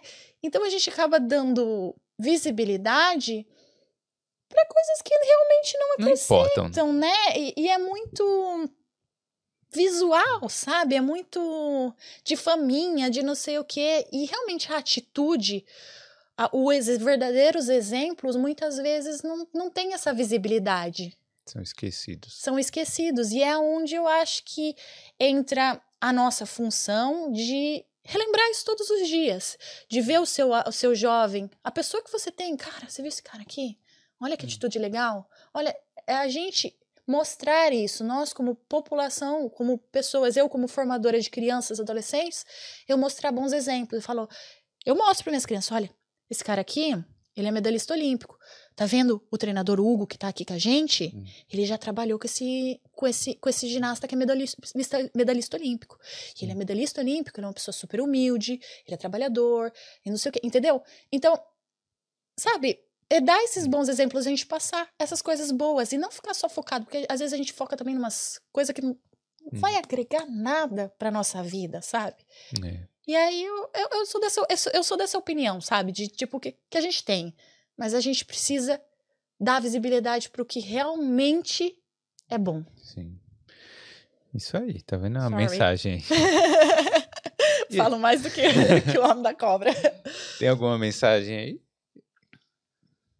Sim, a, a Deiga tá falando aqui que geralmente as ginastas são baixas e ela parece ser mais alta. Não. As baixinhas realmente levam vantagens? Ah, então. Aí você tá confundindo com a ginástica artística. a ginástica artística tem essa fama das ginastas serem mais baixas. Realmente, muitas das ginastas. Física, né, gente? Menor, gira mais rápido. Gira mais né? rápido. A Daiane dos Santos é, deve que... ter o quê? Um metro e meio? Ai, a Dai, ela tá quase sendo na, na, na, na faixa ali de seu anão. É, é ela, tá, ela tá na faixa de. Uhum, mas ela, ela é um pouquinho acima. É, a, a Dai é bem baixinha, né? Eles são bem baixinhos.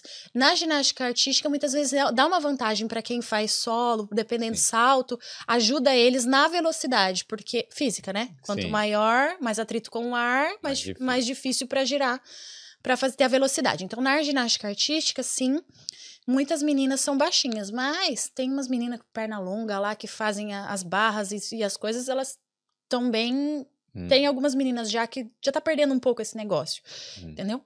Mas que ajuda? Ajuda, não tem como falar que não. Agora, na ginástica rítmica, o nosso esporte, a base é o balé. Então, o que que acontece? A gente é, é mais longilínea, entendeu? Hum. Então a gente tem mais linhas, as linhas, a perna longa, os braços longos, entendeu?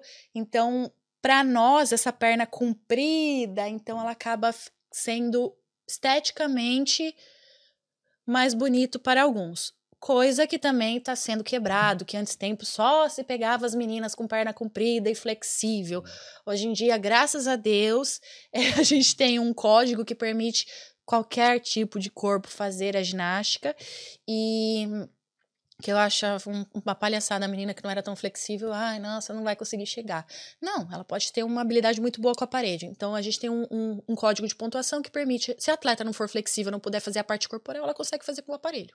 Entendi. Entendeu? Então, assim, mas sim, a, a cultura da ginástica rítmica é atletas mais longas, com linhas, mais ou menos como o balé, porque é a base da ginástica rítmica. Agora, pensando na ginástica rítmica, é duplamente é difícil, né? Porque tem a parte do esporte e tem a parte da dança também, porque tem que ser bonito também, né? Tem que ser tem bonito, que, né? É. Só você, é. tá, você tá sofrendo, você tá com dor, você tá sorrindo. É. Mas é, e porque e isso conta, tá? Isso conta ponto. Então, e tem exemplo, a música, né? É, tem a, você tem que fazer tudo exatamente com a música, então você tem que se preocupar hum. com o aparelho, hum. você tem que se preocupar com o seu corpo. E aí você tem que lembrar da sua cara, expressão corporal e facial. Então você realmente está interpretando uma história. Então cada coreografia tem uma história. É. Inclusive quando você tá com a cabeça lá na bunda, encostando na bunda, você tem que estar tá sorrindo ou com a expressão que representa aquela no meio de um girando com a perna a aqui, tipo, meu, não sei se dá para pegar aqui, ó, isso aqui é uma posição de ah. ginástica rítmica. Ah, cadê? É bem com a cabeça na bunda mesmo ali, ó. Caramba. É uma posição de ginástica rítmica. Então a, a ginasta vai estar tá nessa posição, ela vai estar tá fazendo a expressão, vai estar tá sorrindo, vai estar. Tá, hum. Ou se for uma música triste, vai estar tá emocionada, alguma coisa assim, entendeu? Você conseguiria fazer contorcionismo? Tipo, ah, Quando mágico? mais nova, sim. Agora já não, porque agora a minha flexibilidade já não é a mesma e eu nem quero ter mais tanta. Hum. Nem preciso mais tanta, né? Só para demonstrar uns hum. negocinhos lá para as meninas de vez em quando, mas se eu sentar aqui, eu vou colocar meu pezinho aqui em cima da cadeira, eu vou encostar o bumbum no chão. Eu ainda tenho essa flexibilidade. Doideira. a perna assim, tipo assim, tipo assim, a gente faz, né? Puxa, aqui a gente puxa. de perna é fácil, né? A de coluna, a, a minha aqui, de ó. coluna a gente perde antes. A Acho que você tá precisando de fazer umas aulas de flexibilidade Não, mas eu, comigo. Mas eu você sabe que eu já dei aula de flexibilidade para adultos, né? Eu, uma das, das, minhas, das minhas especialidades é aula de flexibilidade também, para adultos. Aqui fica difícil. Vamos lá. Ai, aqui já tá doendo. ah, é. Mas... Alguém tá precisando de aula de mobilidade, flexibilidade e alongamento. Não, eu tenho aquele. Eu faço aquele exercício lá na academia que você tem que fazer. Ficar nessa posição mesmo, né? E levantar, mas, pô, Difícil pra caramba. Ah, é um pouquinho. Acho que é o mais difícil. Não, mas é com protocolo a gente consegue. Foi tudo por causa daquele professor lá, me, me traumatizou também. Mais ou menos. o professor te traumatizou? Não, pode deixar. Vem comigo que eu tiro seu trauma. Eu vou, eu vou, eu vou conseguir, acho que da, da meia-noite às seis da manhã, eu ainda tenho um tempo, sabe? Que eu consigo ah. Agendar algumas aulas. Não, mas, mas é, o pessoal já tem me perguntado, ô, oh, você podia dar umas aulas de, de flex. De, pra adulto, né? Pra adulto, é. Porque é, é uma das coisas que, que eu tenho. vamos pensar, vamos ver se eu consigo ajudar um, a, arrumar um tempo aí. Sempre consegue, né? A gente fala esse negócio de tempo, mas sempre consegue. É. É, porque eu, eu, tenho escola online também, hum. né? Que eu faço a consultoria de, de, de, ginástica rítmica e a gente tinha as aulas online de flexibilidade adulto. Isso é também. é bom. É. E Bom, aí, vamos. Eu tinha, tinha minha escola lá no Brasil também, fazia essas, essa parte dos adultos, porque tem adultos que querem praticar, praticar modalidade, querem ter por saúde, por praticar, entendeu? Gente... Como é que. Aproveita e fala como é que faz para encontrar a escola aí? É, é online? É no seu Instagram? É, a escola tá meio parada. Mas vai lá, ah, vai, vai lá no meu Instagram e tá tudo bem. Ah, lá, né? tá lá. No né? Angel Fiatins, que é bem esse facinho. Esse facinho Angel Fiatins, que esse sobrenome é bem facinho. Ninguém Rapaz, erra. Esse nome aí tá eu, difícil. Quando eu tava na oitava série, eu aprendi. É. eu, eu ganhava cinco minutos a mais extra pra colocar o um nome na prova. O professor me dava cinco minutos a mais pra fazer a prova. Todo... É. Sobre. É bom. Não, deixa quieto. É polaquinha? É. Tem mais alguma mensagem aí? Tem. O, o Vinícius está perguntando se há algum campeonato amador dentro da Irlanda onde a sua turma pode competir. Ah, sim. A gente já vai competir no dia 25 agora. Vai ter uma competição interna dentro do clube. Elas já vão para o nacional. Eu tenho duas atletas na seleção já. Hum. É, é, a gente vai ter o campeonato nacional 25 de março. Ai, vocês vão ter que olhar lá no meu Instagram porque eu vou postar tudo. Mas, é. mas acho que dia 25 de março a gente já tem o primeiro campeonato nacional, que é o que vai, elas vão competir. Aí em maio já tem o outro, que é realmente o campeonato nacional em maio. Nós vamos em a, no meio ali em abril nós vamos para Londres em uma numa competição já. Aí a gente tem competição também em outubro, vai ter competição em novembro aqui na Irlanda. Oh, e todo mundo, todo mundo consegue assistir isso. Dá para entrar lá no. E é bonita a competição aqui, porque a, a, vão todas as ginásticas. A gente vai lá em Blanchtal, tem um na arena, na parte onde tem os, um monte de ginásios lá esportivos, hum. tem uma arena, então é, é, montado todas as ginásticas. Você vai para assistir os campeonatos nacionais, você consegue ver todas as ginásticas competindo. A ginástica acrobática, a ginástica artística e a ginástica rítmica. Hum. E, e você consegue achar isso pelo site é, Arlan Gymnast, ou Gymnast Arlan, ah, agora hum. não lembro direito, mas se colocar Gymnast Arlan, você no vai Google conseguir lá o site, aí você consegue ver todos os campeonatos nacionais, consegue comprar o ingresso e assistir a competição. Ah, é bem bonita a competição, a arena é bem bonita e tem todas as ginásticas, aí você consegue entender um pouquinho, né? Que vão ter todas as meninas competindo ao mesmo tempo lá. Uma loucura, mas é bonito é pro bom. público assistir. Consegue ver tudo. E é bom, tem um programa aí, né? Um final, é normalmente final de é semana. Sempre né? final de semana, sábado, hum. domingo, sempre. E, então é, é, um, é um programa legal. E é legal porque dá visibilidade para modalidades que também não são tão. É, não tem tanta popularidade vista, né? aqui na Irlanda ainda, né? Apesar da Irlanda ter um campeão mundial no, no cavalo, que é uma. que é. O cavalo é um dos aparelhos da, da ginástica artística. Cavalo não é o hipismo, não. Não, não. Ele é parado assim, é tipo sim, uma mesa sim. assim, que tem duas alcinhas. É, é o, o, o, a Irlanda tem um campeão mundial no, no cavalo. Hum. É, mas, pô, deve ser legal, deve ser interessante de ver mesmo, de assistir. É bem legal, é bem legal. Eu incentivo, se vocês quiserem assistir, eu vou ficar feliz. É. Manda uma Ireland, mensagem lá no, no... Ireland Gymnastics, aí vai é, achar é, lá, acha provavelmente. Lá, é um site preto com azul, você vai, aí você vai lá nos calendários de competição, você consegue ver todas as competições do, do ano. Hum. E as competições são juntas, então se você for comprar da ginástica rítmica, você vai conseguir assistir todas as, todas, porque fica tudo assim, as arquibancadas e ali no meio cada hum. lugar, o solo da rítmica, o solo da acrobática, hum. o solo da artística, todos os aparelhos da, da ginástica artística, fica tudo lá. Você consegue assistir tudo. É bem hum. bonito. Interessante. E aí? Estão convidados? Ah, vamos lá. Não tem mais perguntas, mas tem mensagens aqui da da Jéssica, que acredito que é sua irmã. Ah, é? Oi, é. nutricionista. o Ricardo, o Andrés, a Valéria. Tem um monte de salve. Ah, um salve aí pra galera aí. Beijo, Obrigado gente. Aí. Obrigada por ter assistido. Mica, é, uma pergunta que eu tava aqui na cabeça também. Como é que tá a questão do inglês para você? Você falou que você chegou sem inglês aqui, né? Para você ser coach, porque você tem que passar lá pra, pra galera. Ô, oh, tá fazendo é, errado. Acorda pra vir. É. Não, então, eu cheguei sem inglês. Aí eu cheguei. Ontem fez um ano que eu hum. cheguei na Irlanda. Aí fiquei aqui na Irlanda dois meses, voltei para o Brasil para fazer uma cirurgia, que eu descobri um, um, início de câncer no colo do útero. Aí eu tirei um pedacinho. Hum. Fiquei três meses no Brasil, aí voltei para cá. Aí nisso eu fiz três meses de aula em escola. Aprendi bastante na aula da escola, mas no meio termo, depois que eu já estava fazendo aula na escola, eu já tinha, eu já tinha começado antes no ginásio. Hum. E aí, cara, você aprende tanto com criança. Sim. Porque eu falava assim, no começo elas tinham um pouquinho de vergonha de corrigir ou medo, sei lá. Eu falava, gente, me ajuda aí, me explica. Se eu estiver falando errado, me corrige, me corrige. Aí as treinadoras do meu lado, ah, Angélica, não, não, é isso, é aquilo, não sei o quê. Hum. Até hoje, eu tô falando alguma coisa, elas, eu falo alguma coisa errada, elas, oh, não, é não sei o quê, porque o meu inglês não é bom ainda, né? Eu consigo me comunicar e consigo dar treino.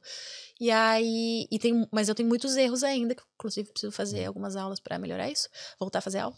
Hum. É, mas você consegue, e as crianças elas vão entendendo. E outra coisa que facilita é que muitos nomes na ginástica são mundiais, entendeu? Hum. Porque vem do balé, são francês, então é praticamente os, os, os nomes dos exercícios para todo mundo é igual. Hum. Entendeu?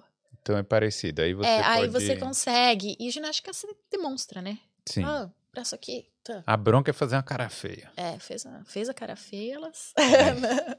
elas dão risada.